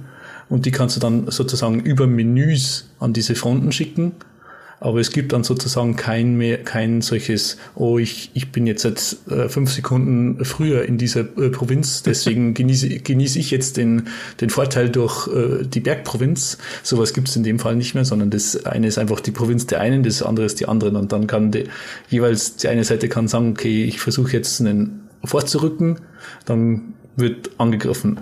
Und dann gibt's halt Verluste, je nach technologischem Stand, Ausrüstungsstand, habe ich die Truppen nach dem Ausheben auch richtig mobilisiert. Äh, was hat der General für Eigenschaften und Fähigkeiten? Wie ist das Terrain beschaffen? Wie ist die Moral beschaffen? Also sind halt dann wieder typisch für Paradox-Kampfsysteme tausend äh, äh, Faktoren, die man wahrscheinlich dann auch nicht wirklich umreißen kann, äh, spielen dann damit rein, welche Seite stärker ist und wenn die angreifende Seite gewinnt, dann verschiebt sich eben die, die Front um diese Provinz, die dann halt zu dir gehört in dem Moment. Und so entspinnt sich dann der Krieg über diese, ich sag mal, Menüschlachten. Ja, also es klingt nicht so spannend, muss ich sagen. Mhm. Ähm, es ist natürlich äh, klar, dieses kleinteilige Divisionen verschieben, wie man es in Hearts of Iron 4 äh, beispielsweise kennt, das muss ja nicht sein, finde ich, in einem Victoria. Aber sich, also einfach nur einer Linie dabei zuzuschauen, wie sie sich verschiebt oder auch nicht, und dann drei Icons in einem Menü zu klicken, die meinen Generälen sagt, jetzt verteidigen, jetzt angreifen oder äh, bitte warten, ich denk nach. so, es, es ist, also klar, es ist am Ende trotzdem spannend, weil ja die eigentliche äh, wirtschaftliche Vorbereitung bis zu diesem Punkt und auch die Forschung bis zu diesem Punkt und sowas, das ist ja alles sehr, sehr entscheidend dafür, ob du dich dann auch militärisch durchsetzen kannst. Und ähm, dann ist natürlich auch spannend zu sehen, ob dein Militär Erfolg hat, während du da sitzt und die Däumchen drückst. Aber es, es wirkt momentan noch wie ein, wie ein sehr passives System. Ja, inszenatorisch ist es natürlich die Katastrophe, aber der Fokus ist halt in dem ganzen Spiel schon verschoben, sozusagen vom äh, taktischen aufs strategische. Also es kommt halt, sie wollen halt diesen Fokus haben, okay, du musst schauen, dass deine Truppen richtig ausgerüstet sind und so weiter und so weiter. Also diese Vorplanung ist eigentlich wichtiger als, soll wichtiger sein als die eigentliche Kriegsführung so, sozusagen. Ähm, und ich vermute auch, es hat auch damit zu tun, dass es, dass es beherrschbarer bleibt, weil wenn du die, es, äh, du, also sie können sich ja im Grunde die ganze KI für Bewegung sparen. Die KI muss nicht wissen, wie sie irgendwie Einheiten irgendwo rumschicken. Das ist gemein. Und aber äh, alleine schon auch, also ich glaube, dass da schon viel Wahres dahinter steckt, dass das ein Grund dafür ist, äh, vor allem auch wegen den Kolonien. Weil es ist, es hat sich in allen Paradox-Spielen gezeigt und fairerweise auch in allen anderen Spielen, die ich kenne, dass Überseekriege und überhaupt Seekriege die reine Katastrophe sind. Also dass, dass eine KI mal imstande wäre, Truppen irgendwo hinzuschiffen, das habe ich einfach noch nicht gesehen. Also ich meine, man denke auch bloß zum Beispiel an Civilization. Wenn du da zwei Kontinente hast und erwartest, dass die KI auf den anderen anderen Kontinent kommt, da kannst du lange warten. Vielleicht kommt mal ein Scout an, aber das war es auch schon. Also, mhm. und so ist es halt in, in anderen Paradox-Spielen auch. Und wenn du halt jetzt ein Spiel hast, das noch viel stärker auf Kolonien bezogen ist mit Warenketten und so weiter, dann glaube ich, also wenn du das versuchen würdest, jetzt als Paradox mit echt herumwandernden Figuren zu lösen, dann kommst du in Teufels Küche und es funktioniert nicht. Und deswegen glaube ich, ist, haben sie dieses sich einfach gesagt, okay, wir schmeißen das jetzt einfach so ganz raus, dieses System und lösen das über diese über Werte im Hintergrund mit dem Transport und so weiter. Aber die Einheiten müssen dann sozusagen nicht wirklich über das, die See dackeln, sondern sie dackeln über die See, wenn du genügend Transportkapazitäten hast. Mhm. Ja, ja, also, das ist äh, stimmt wahrscheinlich. ich glaube, ich glaube, du hast tatsächlich recht. Äh, Seekriege funktionieren auch so ähnlich, oder? Mit diesen, dann hast du aber Seefronten und Geschwader statt halt Bataillone an Land. Das habe ich auch nicht wirklich verstanden. Also es, es wird auf jeden Fall genau wie bei den äh, Landeinheiten Admiräle mit Flottillen geben, also praktisch dasselbe System nur für Land. Aber wie sich das dann genau spielt, habe ich nicht verstanden, schon allein, weil du hast ja, ich meine, das Meer, also keine Ahnung, äh, Portugal kämpft gegen die Niederlande. Beide haben Handelsrouten irgendwie nach Südostasien, aber das Meer dazwischen gehört ja sozusagen nicht als, als Provinz. Also was ist dann die Front? Das habe ich nicht wirklich verstanden. Und es gibt auch fürs Meer mehr, mehr ähm, Aktionsmöglichkeiten. Ähm, aber alleine schon in einem Dev Diary hieß es, und sie, äh, hieß es irgendwie so wörtlich, und wir probieren gerade noch, dass wir auch noch die Blockade-Funktion äh, äh, mit reinkriegen. Ja, hallo. Das hört, das hörte für, sich für mich aber so an, wir haben noch ernsthafte Probleme mit der Umsetzung von Seekriegen, so wie immer. Weil wenn du sowas wie äh, Hafenblockaden noch nicht umgesetzt hast, so dass es funktioniert, dann klingt es für mich nach größeren Problemen in dieser Hinsicht. Also da bin ich mal gespannt, wie das alles dann funktionieren wird. Ja, äh, aber hallo, aber ich meine, Hafenblockaden ist ja wohl, also das ja. erwarte ich einfach, beziehungsweise vielleicht nicht unbedingt der Hafen selbst, aber es ist halt Seewegsblockaden. Na, natürlich kann ich keine Handelsschiffe durch den Ärmelkanal schicken, wenn da die englische Flotte hin und her fährt. Ist doch logisch. Also das das müssen sie irgendwie umgesetzt kriegen. Sie haben ja in der See so Knotenpunkte verteilt, wo man ja auch die Flotten scheinbar hinschicken kann. Es wäre ja dann logisch zu sagen, okay, vielleicht macht man dann in diesen Seeknotenpunkten immer eine Rechnung auf, wo man sagt, okay, du hast irgendwie 17 Flottillen, dein Gegner hat 13 Flottillen, aber dafür technologisch besser. Hier ist eine Formel, die berechnet, wie hoch die feindliche Abfangrate für deine Konvois ist, die dann da durchfahren, für deine Handelsschiffe und Truppentransporte. Und jetzt hast du gerade 17 davon verloren. Oder irgendwie so. Aber. Da ist halt auch für das Problem, was sie auch in vielen, in, in allen ihren anderen Titeln haben, ist, dass die Seekriege meistens immer so sehr direkt sind, so nach dem Motto, du hast 10 Schiffe, ich habe 8 Schiffe, also gewinnst du und dann ist vorbei. Ja. Und das wäre natürlich mies, weil das wäre halt auch eine schlechte Simulation der Wirklichkeit, weil klar, die Briten haben zu einem bestimmten Zeitpunkt die Weltmeere beherrscht, war aber dann auch nicht so, dass sie überall sagen konnten, beliebig jetzt hier Frankreich, du kannst irgendwo mehr hinfahren, weil wir blockieren die ganze Welt mit unseren Schiffen. Ähm, ganz so einfach geht's halt dann auch nicht. Mhm. Aber meistens ist es in diesen Paradox-Spielen so, dass es halt so sich dann spielt, weil, keine Ahnung, du schickst halt dann die, die es, sagen wir, es gibt den Suezkanal noch nicht, dann schickst du deine Riesenflotte an den äh, Südafrika-Knotenpunkt, dann ist tote Hose, weil es gibt keinen anderen Punkt mehr, so ungefähr. Dann kommst du nicht, kommst nicht außen rum mehr. Und wenn das halt dann reicht, sozusagen, um, um den kompletten Handel von Frankreich mit äh, Asien einfach zu äh, kappen, wäre es auch blöd. Also, ja. ja. Es bleibt spannend, ne? das äh, kann man auf jeden Fall noch sagen. Äh, was ich noch erwähnenswert finde, wir haben es jetzt auch natürlich schon ein paar Mal angesprochen, ist, dass äh, Victoria 3, wie du auch schon gesagt hast, diese Epoche ja in all ihren Facetten tatsächlich abbilden will und das mhm. bedeutet einerseits auch äh, Kolonisation, die ja, wie wir wissen, viel Leid über die Welt gebracht hat, aber in deiner Ratio als Staatsoberhaupt dieser Zeit, insbesondere als Staatsoberhaupt einer Großmacht, sehr wichtig ist, um Ressourcen zu bekommen. Und dann gehst du halt nach Afrika oder nach Asien, wo Regionen beherrscht werden von sogenannten dezentralisierten Nationen.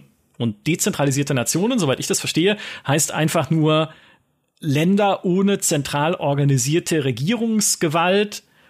Und das sind mehr oder weniger äh, für dich als Kolonialmacht, sobald du natürlich die notwendigen Technologien erforscht hast und auch die notwendigen Truppen, um sie vielleicht dorthin zu schicken, das sind einfach mehr oder weniger Selbstbedienungsläden, wo du dann eigene Ansprüche abstecken kannst und halt Kolonien errichten kannst. Weißt du, wie diese dezentralisierten Nationen genau funktionieren? Wenn ich es richtig verstanden habe, sind das ganz normale Provinzen, wie alle anderen auch, in denen leben Pops, also Bevölkerungseinheiten, die da versuch, versuchen sie zumindest halt auch ungefähr die äh, widerspiegeln, wie es zu der Zeit war, also die verschiedenen Bevölkerungen, Ethnien und so weiter.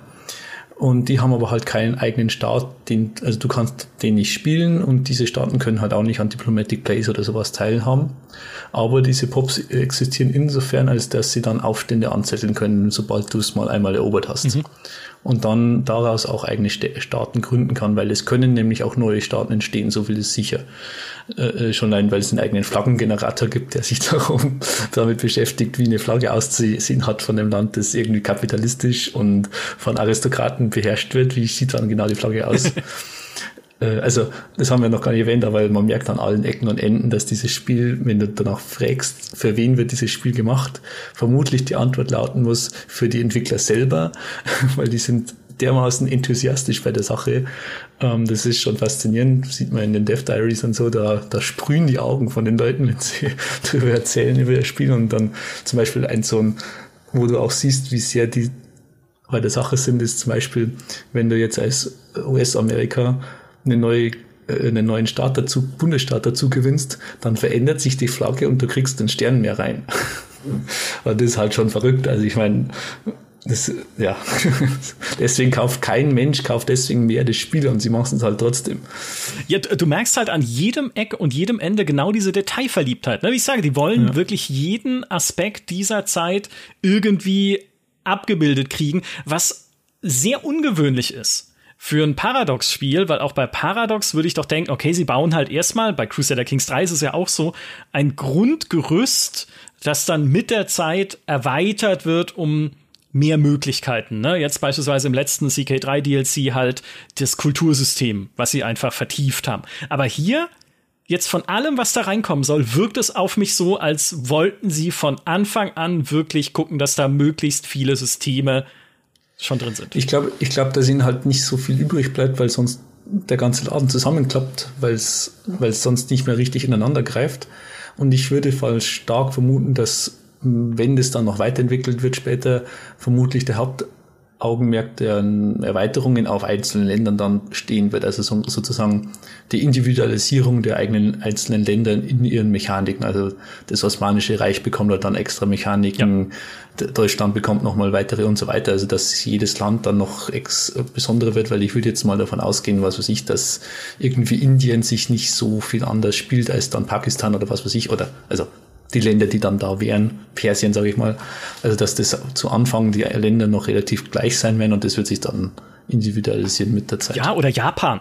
Also allein, äh, wenn man genau, sich Japan ja. anguckt in dieser Zeit mit seiner Entwicklung, die ja auch in Fall of the Samurai von Total War äh, sehr schön äh, wiedergegeben wurde in einem Strategiespiel, in seiner Entwicklung von diesem Landwirtschaft geprägt, landwirtschaftlich geprägten Feudalland ne, mit Shogun hin zu einem sich öffnenden oder beziehungsweise von einer US-Flottille zur Öff von der Öffnung überzeugten Land, das sich sehr schnell äh, industrialisiert und wo dann ja auch Tradition und Moderne aufeinandertreffen, wie in diesem komischen Samurai-Film mit Tom Cruise oder was es damals war. Also da gäbe es definitiv noch Möglichkeiten, halt Teile der Welt äh, zu vertiefen und mit, ein, mit eigenen äh, Mechanismen auszustatten. Eine Sache und ein äh, anderes heikles Thema dieser Zeit, auch das haben wir schon erwähnt, dass Victoria 3 ebenfalls noch simuliert, ist Sklaverei. Also sie haben nicht gesagt, wir klammern das aus, weil es damals halt einfach eine Rolle gespielt hat in der Art und Weise, wie diese Welt funktioniert hat. Und es ist tatsächlich auch hier wieder so, du kannst Vorteile aus der Sklaverei ziehen. Entweder indem du in deinem Land die äh, Sklaverei zulässt, tatsächlich, dann kannst du halt beispielsweise die Produktion in landwirtschaftlichen Betrieben erhöhen und hast für die Sklavenpops, also auch die bilden Bevölkerungseinheiten, sehr geringe Lebenshaltungskosten. Auf der anderen Seite belastet das deine Beziehungen zu Staaten, die Sklaverei ablehnen. Es verringert natürlich deine Steuereinnahmen, weil logischerweise kannst du von der versklavten Bevölkerung keine Steuern einziehen, weil sie ja nicht bezahlt wird. Und es erhöht ganz, äh, äh, auch ganz logisch, die Gefahr von Unruhen unter dieser versklavten Bevölkerung. Aber auch da, äh, du, dir steht dieser Weg offen und dir steht sogar noch ein anderer Weg offen, nämlich wenn du selbst keine Sklaverei in deinem Land hast, kannst du dich am Sklavenhandel beteiligen, wie es ja beispielsweise Großbritannien getan hat damals. Ähm, und halt äh, Sklaven verschiffen in die Länder, die welche haben wollen. Und auch das ist eine Entscheidung, die du treffen kannst. Und auch das hat wieder Vorteile und Nachteile. Also eine durchaus komplette Simulation der damaligen Zeit. Ich finde es immer angenehm, dass Paradox diese Sachen so handhabt. Ich, ich mag es eigentlich nicht, wenn diese, wenn solche Problematiken gameplay-mäßig dann auf verändert werden, so dass es in eine, Moral, in eine moderne moralische Weltanschauung reinpasst. Weil ich mir denke, nur weil es jetzt ein sage ich mal, ein gesellschaftliches Aufregerthema heutzutage ist, ist es jetzt grundsätzlich auch nichts anderes, als wenn ich in einem Spiel irgendwie Gegner wahllos niederschieß. Das ist genauso, dass mir klar sein muss, dass das jetzt nicht, dass ich das in echt nicht so machen wird. Einfach Leute umnieten, damit ich ein Land mehr erobert. Und so ist es halt mit der Sklaverei auch. Wenn ich jetzt in Europa dann das alles einfach meinen Nachbar überfall, um, keine Ahnung, seine Goldmine zu kriegen, dann äh, sagt ja auch keiner, dass das jetzt, ah, kann ich das jetzt schon wirklich so abbilden bilden. Ich meine, einfach ein Land zu überfallen ist das Schlimmste, was du machen kannst, dazu sagen. Und trotzdem ist es halt eine Spielmechanik, weil es halt einfach das Spiel ist. Und so ist es mit der Sklaverei auch. Es ist halt nur immer entscheidend, dass du nicht sagst, ja, Sklaverei, das ist aber was Tolles. Ähm, so ganz grundsätzlich, sondern du stellst gerade in, in Victoria 3 sieht man äh, dann ja auch die Sklaven-Pops sozusagen, die sind halt dann verarmt, keine hohe Lebenserwartung, keine hohe Bildung und so weiter. Und was das halt dann alles für den Rattenschwanz nach sich zieht. Aber zumindest ähm, finde ich es halt immer gut, dass grundsätzlich Paradox nicht sagt, wir klammern jetzt Sachen aus der Geschichte aus, nur weil weil sie kontrovers diskutiert werden. Bestes Beispiel letztendlich ist ja auch Hearts of Iron 4. Nicht, nicht jeder Hersteller würde sich trauen, in so einem Spiel ähm, dich Deutschland überhaupt spielen zu lassen, sage ich mal. Ähm, weil Nazi-Deutschland so konkret mit auch mit den ganzen Protagonisten und so weiter spielen zu lassen, ist halt schon auch was, auch ein Aufreger, sage ich mal. Und da sind sie halt einfach, sie stellen das halt sozusagen da und sagen halt nicht, das ist gut oder schlecht, sondern du kannst es halt einfach spielen und ja, mach draus, was du willst. Ja, was gerade bei Victoria 3 finde ich aber äh, dieses Spiel, wenn es denn dann am Ende alles so darstellt mit all den, wie ich vorhin sagte, ne, mit all den Veränderungen, mit all den Fragen, die diese Zeit halt so interessant und auch so bis heute einflussreich machen, eigentlich könntest du sagen, Victoria 3 könnte man ja sogar im Sozialkunde, im, im Politik- ja. und Geschichtsunterricht einsetzen. Natürlich nicht eins zu eins als Lehrmaterial. Ja, die echte Welt ist immer noch komplexer, als es jemals ein Spiel darstellen könnte. Aber um einfach noch mal diese Gedankengänge, die man hat bei bestimmten Entscheidungen, ja, in, so dich durchdenken zu lassen. Ne? Ja, und wenn du dich an, also wenn ich mich an meinen eigenen Sozialkundeunterricht äh, erinnert, der er, er war und er muss ja auch völlig vereinfacht sein. Also es ist jetzt nicht so, als würde der die Schule die Wirklichkeit besser darstellen, als es jetzt vielleicht äh, Victoria 3 ist. Es ist halt einfach ein unmöglich großes Themenfeld, das du nie in deiner ganzen, in seiner ganzen Gänze in, was weiß ich, 20 Stunden im Jahr äh, darstellen kannst. Also es ist ja. Es ist kompliziert. Ja, das, das können wir festhalten. äh, was ja. Victoria 3, das vielleicht als aller, allerletzten Punkt noch, weil wir sind schon weit über der Zeit, aber es ist einfach ein großes Spiel. Was Victoria 3 weniger kompliziert machen soll, sind zwei Hilfsfunktionen, nämlich erstens die Kontexthilfe kommt wieder aus Crusader mhm. Kings 3.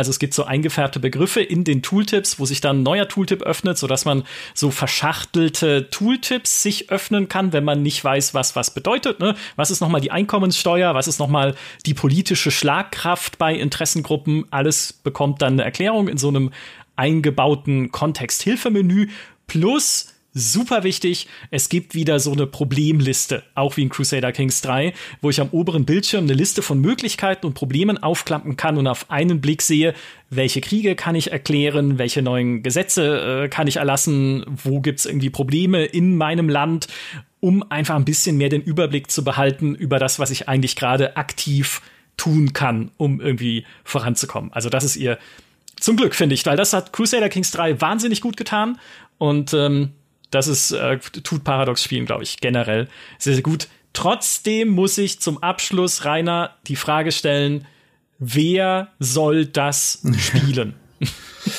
Ich, ich hatte gerade das gleiche im Kopf, also weil die eine Frage, ob es dann Spaß machen wird, die können wir halt einfach noch nicht beantworten jetzt. Das wird sich dann bei Release zeigen oder wenn wir die Testversion bekommen.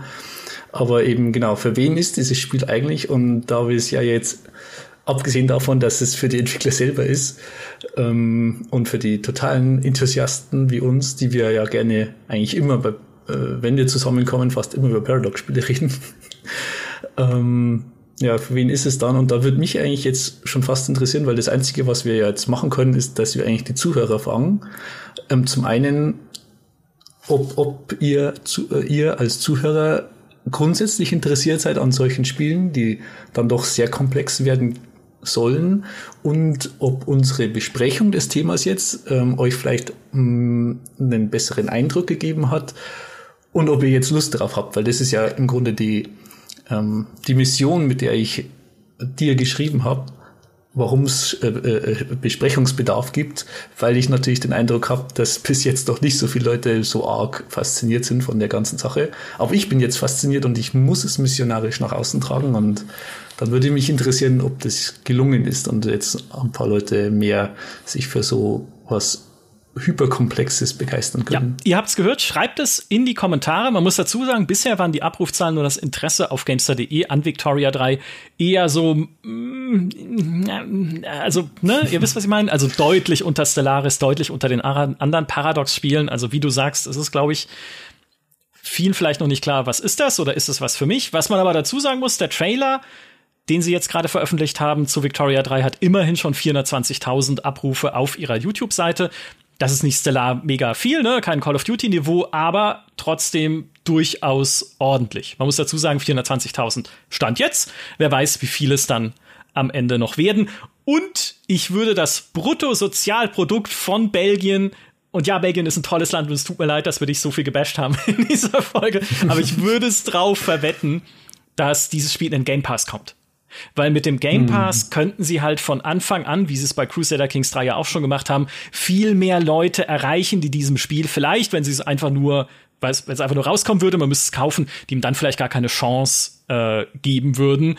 Und das kann dann auch noch, wenn es denn dann erscheint, ja, eine, eine große Chance sein für Victoria 3. Noch hat es keinen Release-Termin, ne? wir wissen nicht genau, wann es kommt. Ich hoffe, noch dieses Jahr.